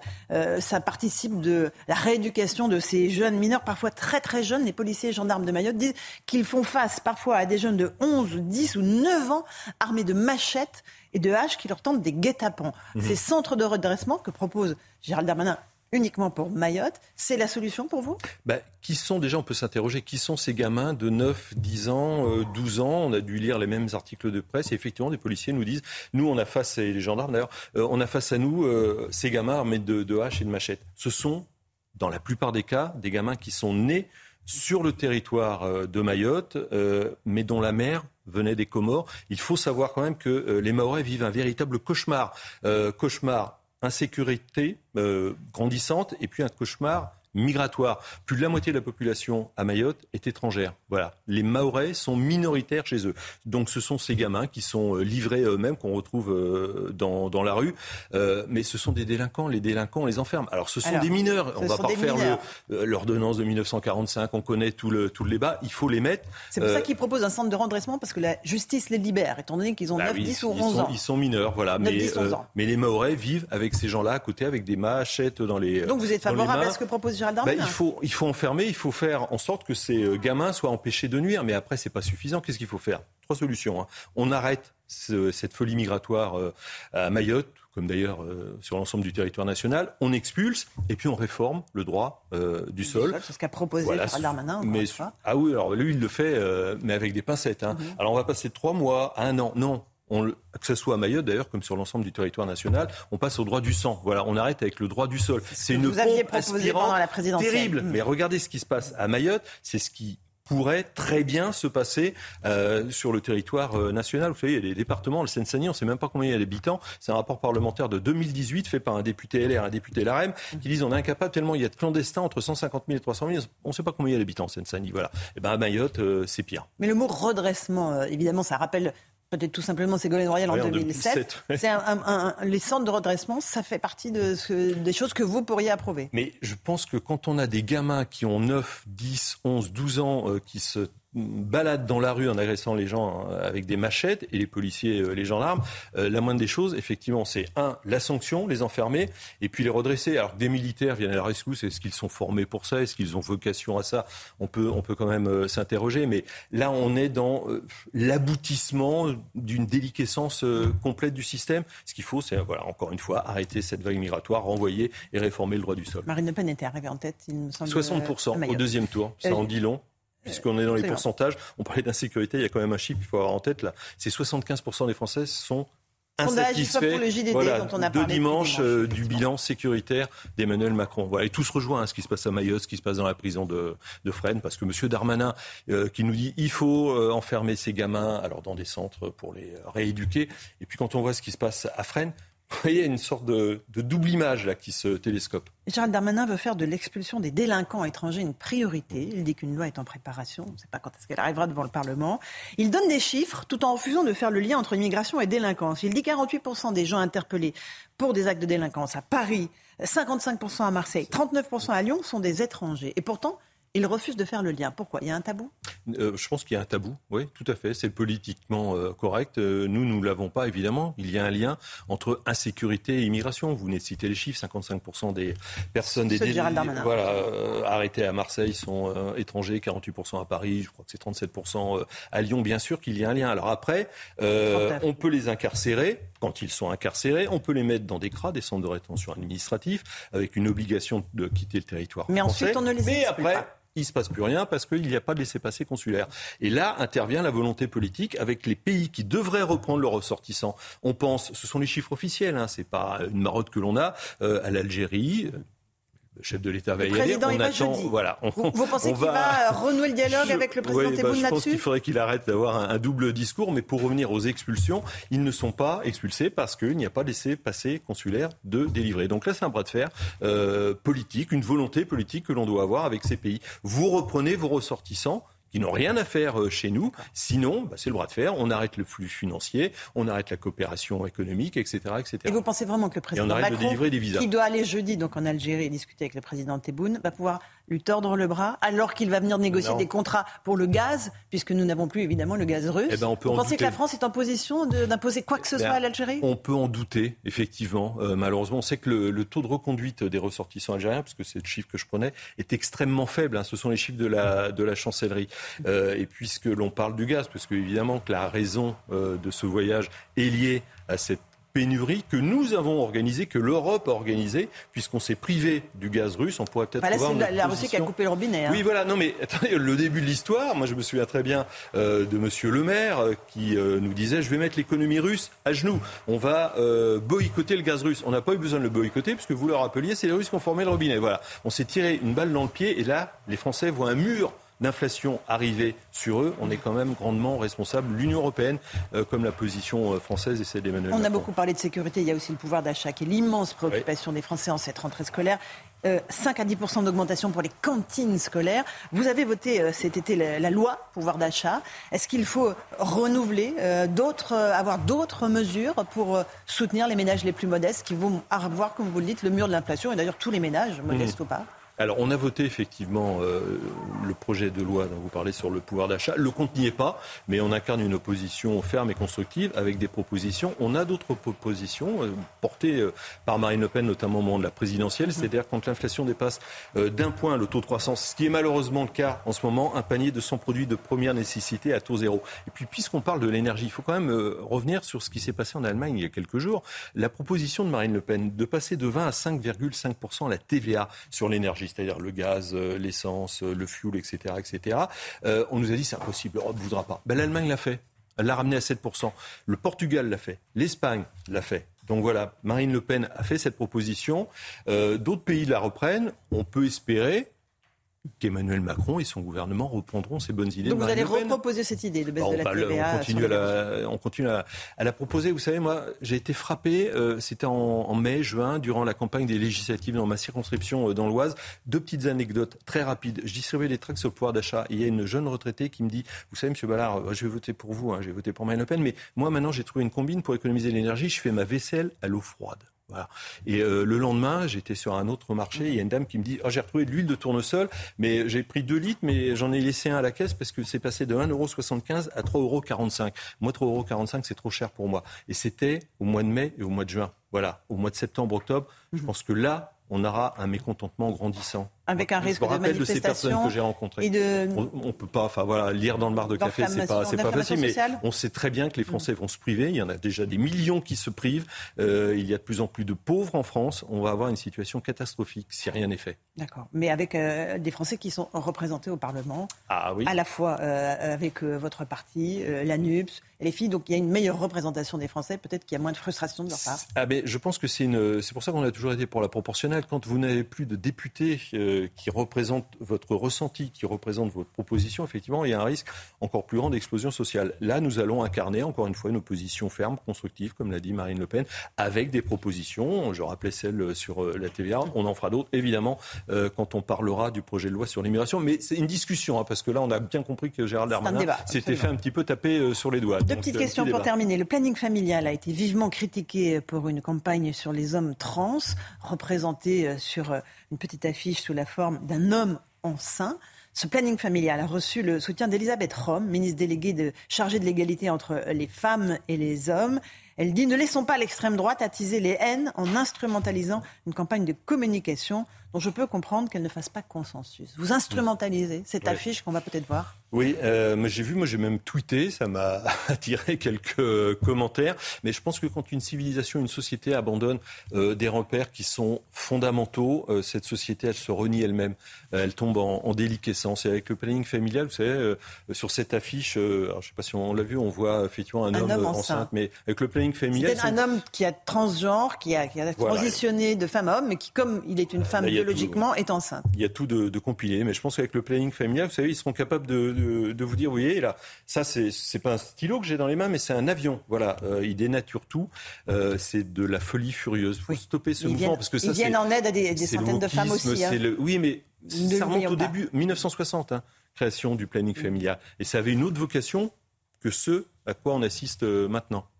Dernière question, euh, le congrès du Rassemblement national aura lieu le 5 novembre prochain. Il y a une bagarre entre Louis Alliot et Jordan Bardella. Vous avez choisi votre Candidat Alors j'ai choisi, mais c'est pas il n'y a pas de bagarre. Il y a euh, voilà compétition, une compétition. Euh, voilà, Euh, j'ai choisi. Ouais, je soutiendrai Jordan Bardelas, qui n'enlève en rien toute l'estime que je porte à Louis Alliot, moi que j'ai connu dans mon ancien métier. Voilà, j'ai été journaliste. C'est le premier maire à remporter une ville de plus de 100 000 habitants. Mais Jordan, on l'a vu à la tête du parti ces derniers mois, en pleine campagne présidentielle. Il a formidablement agi pour atteindre ce, ce score de Marine Le Pen, 42% au deuxième tour. Euh, je pense que l'avenir euh, lui appartient. Il a un véritable boulevard devant lui. C'est quelqu'un de vraiment de formidable. Moi, une bluff. Euh, voilà, tout C'est le simplement. successeur naturel de Marine Le Pen. Donc, euh, ça ne risque pas d'affaiblir Marine Le Pen lui que je. Non, il y a pas. euh, Non, mais Marine Le Pen. Enfin, Marine Le Pen en 2012 fait 17% euh, des voix. En 2017, a fait 33% au deuxième tour. A fait 42%. Marine Le Pen, il y a une vraie dynamique. Elle porte euh, nos idées. Elle les porte euh, merveilleusement euh, bien. Euh, bon, on verra pour 2027 ce qu'elle a envie de, de faire. Hein. C'est pas nous de le dire. C'est pas moi Vous de le souhaitez dire. qu'elle se représente à titre personnel, je dis bien à titre personnel, oui, je pense que ça serait une, ça serait une très bonne chose. Parce que Jordan vraiment lui Bardella n'est poser pas la prêt question.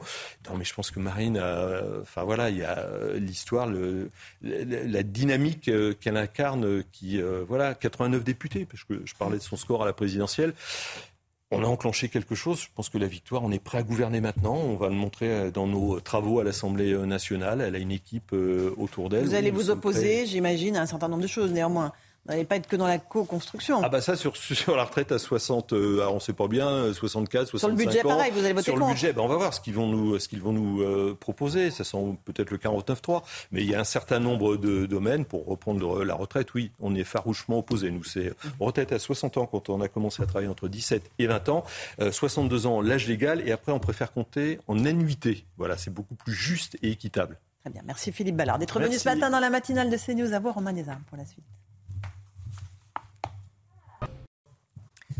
CNews, il est 8h30. Merci d'être avec nous. Merci d'avoir choisi CNews pour démarrer cette journée. Merci à Laurence Ferrari et à son invité Philippe Ballard, député Rassemblement National et porte-parole du, RN. Beaucoup d'actualités encore ce matin.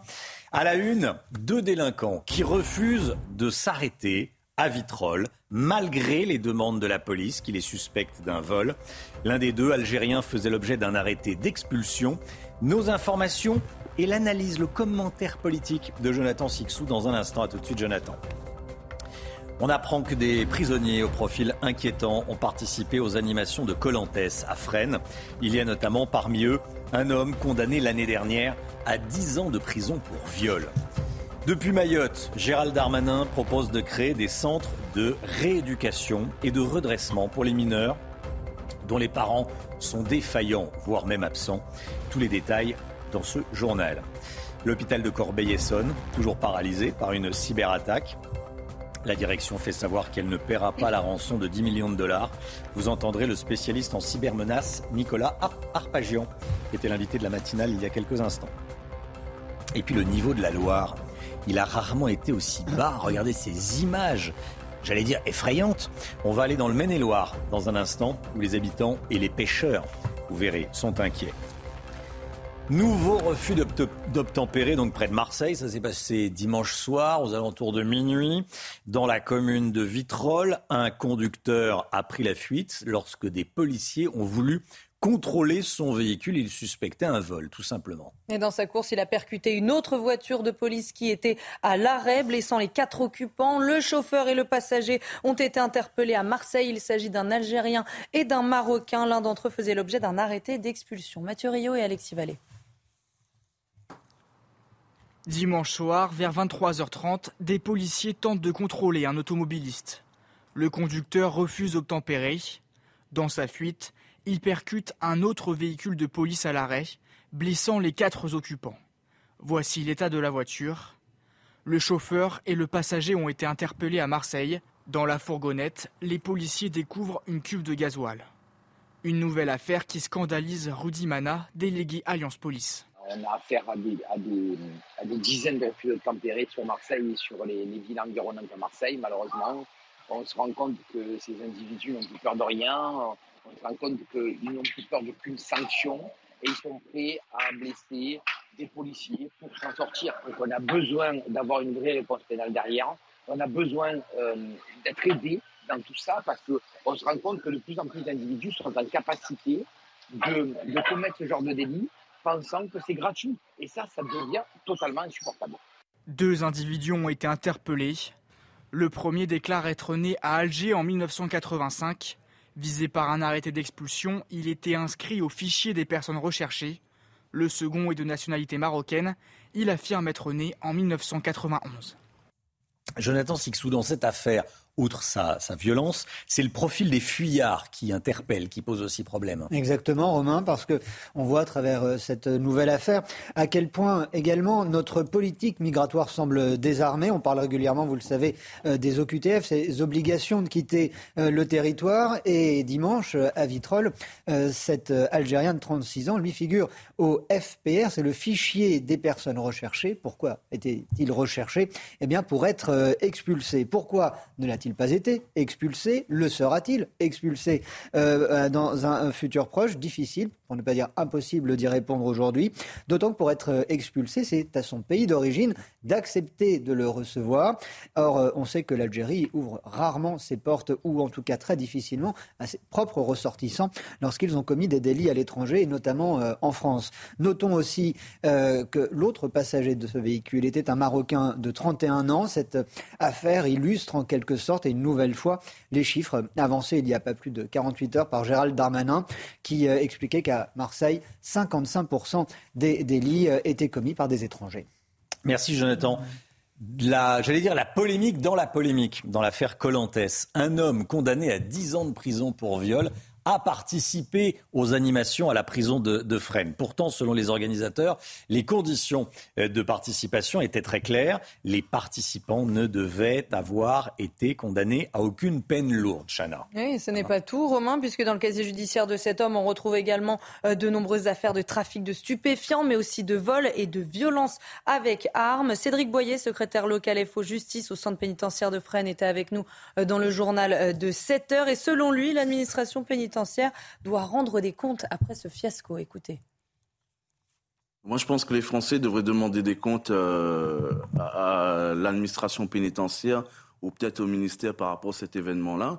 Après, euh, vous savez, l'inflation a augmenté pour tout le monde. Je pense que c'est choquant euh, de voir des personnes détenues faire ce genre d'activité en détention. Hmm.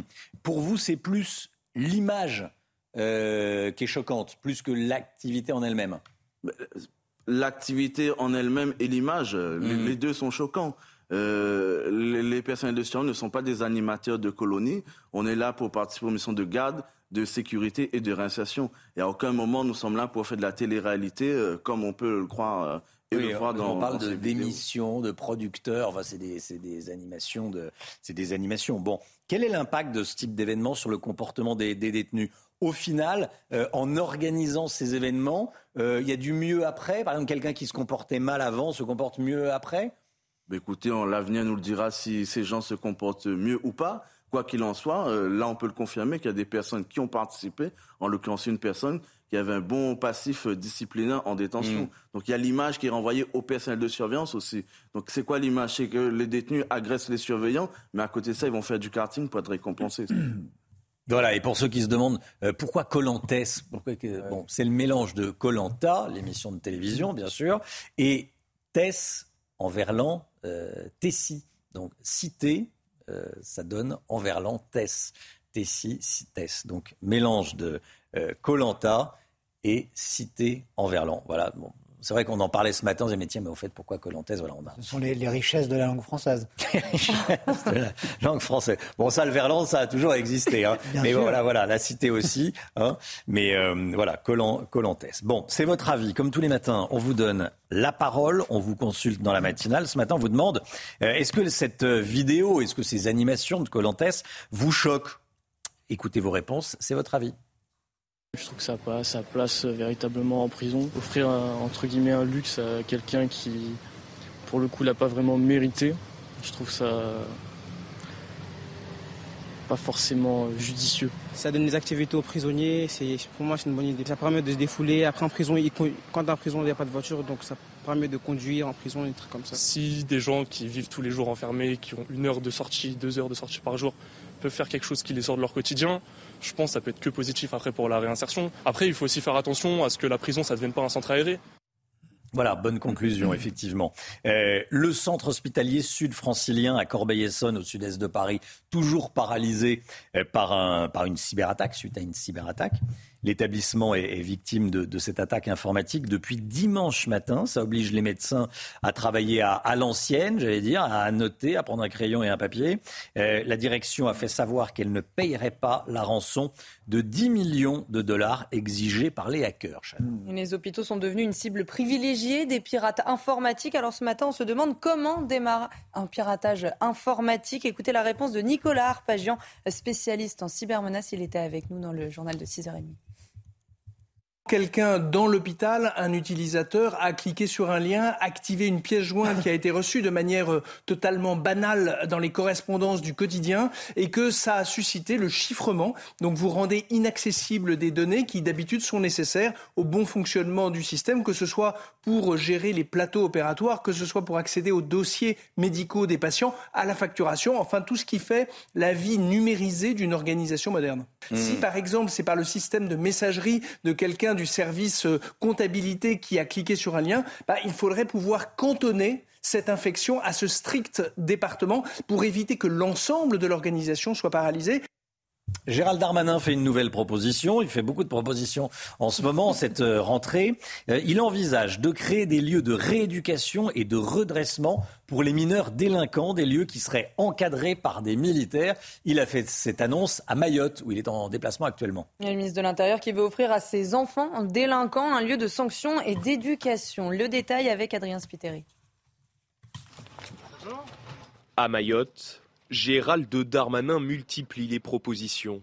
Hier, le ministre de l'Intérieur a annoncé vouloir ouvrir des lieux de redressement pour les mineurs délinquants. Le président de la République, dans sa campagne, a proposé des lieux encadrés par des militaires qui sont des lieux de rééducation, de redressement d'une partie des enfants, des adolescents très jeunes qui n'ont pas de parents ou si peu. Selon lui, policiers et gendarmes seraient régulièrement attaqués sur l'île par des mineurs armés de haches ou de machettes. Des enfants âgés de moins de 13 ans, trop jeunes pour aller en prison. Aujourd'hui, les magistrats, et c'est bien normal, les libèrent, puisqu'on ne met pas les enfants en prison. Mais il faut pourtant leur offrir un lieu de sanction et d'éducation.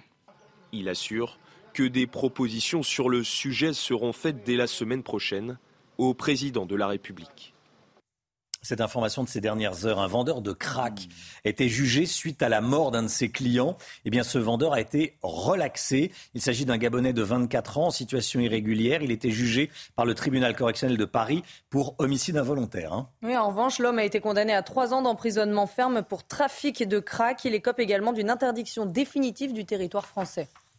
Le prix du gasoil, il repart à la hausse. C'est une première depuis deux mois. On va regarder ensemble les tout derniers chiffres.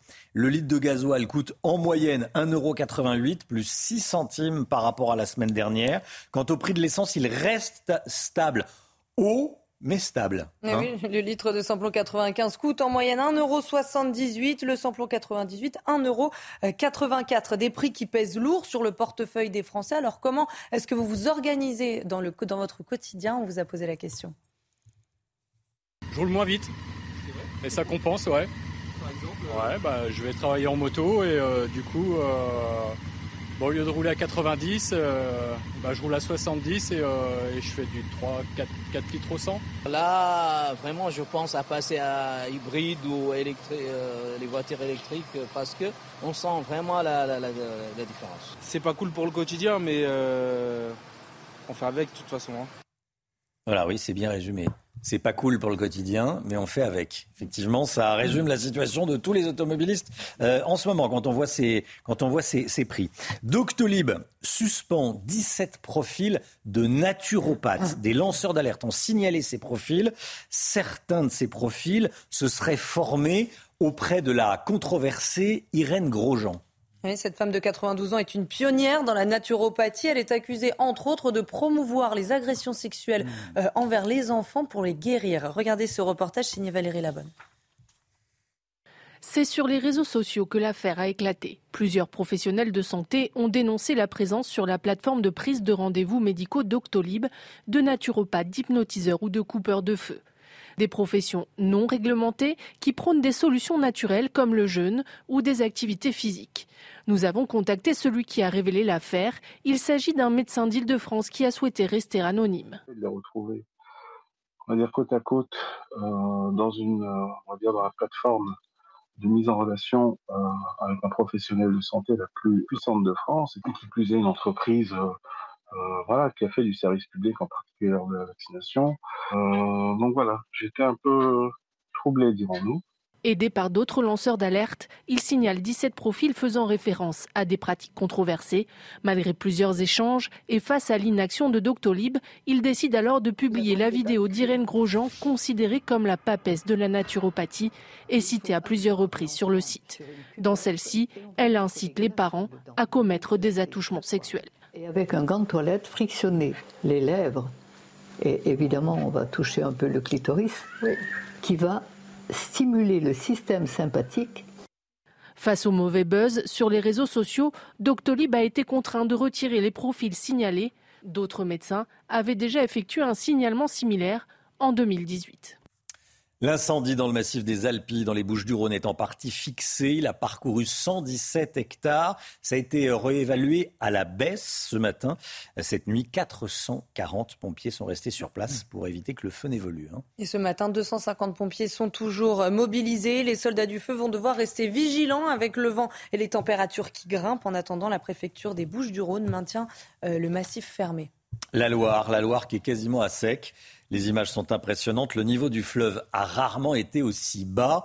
C'est l'une des nombreuses conséquences, évidemment, de la, de la sécheresse en France. Oui, c'est très inquiétant puisque dans le département, la Loire est essentielle dans l'approvisionnement en eau potable. Reportage en Maine-et-Loire signé Michael Chailloux. 5, 6 mètres. Aux environs de 6 mètres. Sur cette berge, il manque 6 mètres de large à la Loire pour atteindre son débit normal d'une fin août. De petites îles toujours plus nombreuses apparaissent. Le sable remplace l'eau du fleuve Royal. En été, on a un petit filet d'eau. On a environ 40 à 50 cm d'eau, euh, ordinairement. Alors que là, tout est à sec. Le bras secondaire du Rosier ressemble à une grande plage. Cormorans et hérons affamés sont à l'affût des quelques alevins piégés dans les trous d'eau. Les pêcheurs sont inquiets, la mortalité des poissons explose. Ils vont mourir parce qu'ils vont plus avoir d'oxygène. Et puis à partir de là, ben ouais, déjà là. La Fédération de pêche appelle à une mobilisation générale, à un véritable changement des comportements. La Loire, ses annexes et puis surtout bah, les nappes qui en dépendent euh, alimentent pour, euh, pour près de 70% l'eau potable hein, sur une grande partie du département. C'est aussi ça qui fait qu'on a des restrictions qui sont très, euh, très poussées aujourd'hui qui sont prises. C'est aussi pour sauver, sauver l'eau potable.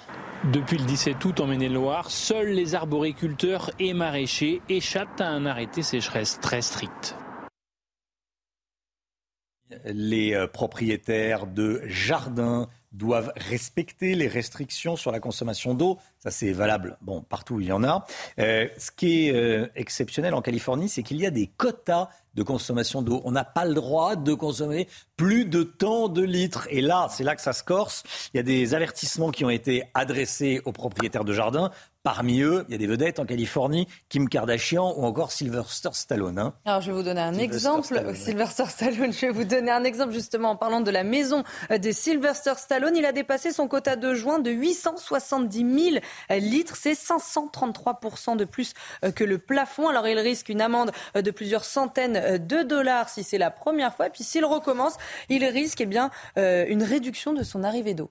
Bon, écoutez, euh, voilà comment ça se passe en, en Californie. Tout le monde est à la même enseigne, euh, évidemment. Il est 8h48, tout de suite, c'est le point info. Voilà, il y a eu Brigitte Millot qui euh, s'est invitée juste avant le, le, le point info. Euh, Brigitte Millot qu'on retrouve demain et qu'on salue évidemment. Euh, le point info, donc, c'est tout de suite avec Chana Lousteau. À Lyon, deux mineurs circulant sur une trottinette sont morts hier. Les deux victimes circulaient sur une voie de bus quand elles ont été percutées par une ambulance privée. La fille et le garçon étaient en arrêt cardiaque à l'arrivée des pompiers. Ils sont morts quelques minutes plus tard. Le conducteur et le passager de l'ambulance ont quant à eux été transportés à l'hôpital en état de choc. Le 1er septembre, le stationnement des deux roues dans la capitale ne sera plus gratuit. Pour bénéficier d'un tarif préférentiel, les usagers devront enregistrer leur véhicule via le site de la ville. Pour les motos et scooters électriques, le stationnement restera gratuit sous condition d'avoir renseigné euh, leur plaque d'immatriculation, de même que les personnes en situation de handicap et les soignants. Aux États-Unis, le sud du pays est frappé par de fortes inondations après un week-end marqué par des pluies torrentielles. Dans l'Utah, une femme est portée disparue depuis vendredi. Au Texas, 195 sauvetages ont déjà eu lieu et la situation ne devrait pas s'améliorer puisque de nouvelles averses et orages sont prévus aujourd'hui et demain. Merci Chana, 8h52. Merci à vous d'avoir démarré euh, votre journée avec nous sur CNews. On se retrouve demain matin dès 5h55 avec euh, l'équipe de la matinale, évidemment avec Chana Lousteau, Jonathan Sixou est avec nous, Eric de Maten, Alexandra Blanc euh, que vous allez retrouver dans, quelques, instants. 9h, c'est l'heure des pros avec Elliot Deval, évidemment. Et tout de suite, c'est la météo avec Alexandra. Mais juste avant, il y a la météo des plages. Ravi de vous retrouver avec des conditions météo relativement agréables cette semaine et un pic de chaleur attendu pour la journée de mercredi. Préparez-vous à avoir chaud. Alors mercredi matin, on aura seulement quelques petits nuages près des côtes de la Manche, partout ailleurs plein soleil. Dans l'après-midi, très peu d'évolution, toujours ces quelques nuages qui auront tendance à s'accrocher entre la pointe bretonne et la pointe du Cotentin, partout ailleurs plein soleil avec des températures qui vont commencer à bien grimper déjà mercredi matin de la grande douceur, température presque estivale au lever du jour 19 à Paris, 19 degrés dans le sud-ouest et déjà 23 degrés du côté de Nice. Et puis dans l'après-midi, ça y est, les températures restent particulièrement élevées pour la saison. 32 degrés à Toulouse, vous aurez 34 degrés à Montpellier ou encore du côté de Perpignan, 29 degrés pour Dijon, 28 degrés à Paris, tout comme du côté de Lille. Petit pic de chaleur donc attendu entre mercredi et jeudi. Jeudi, il fera également chaud, mais principalement euh, sur le centre-est. Et puis regardez, on voit ces quelques petits orages qui vont tout doucement se mettre en place puisque Vendredi, samedi et dimanche seront des journées particulièrement orageuses. Au programme des orages bien localisés, quasiment partout, excepté autour du golfe du Lion.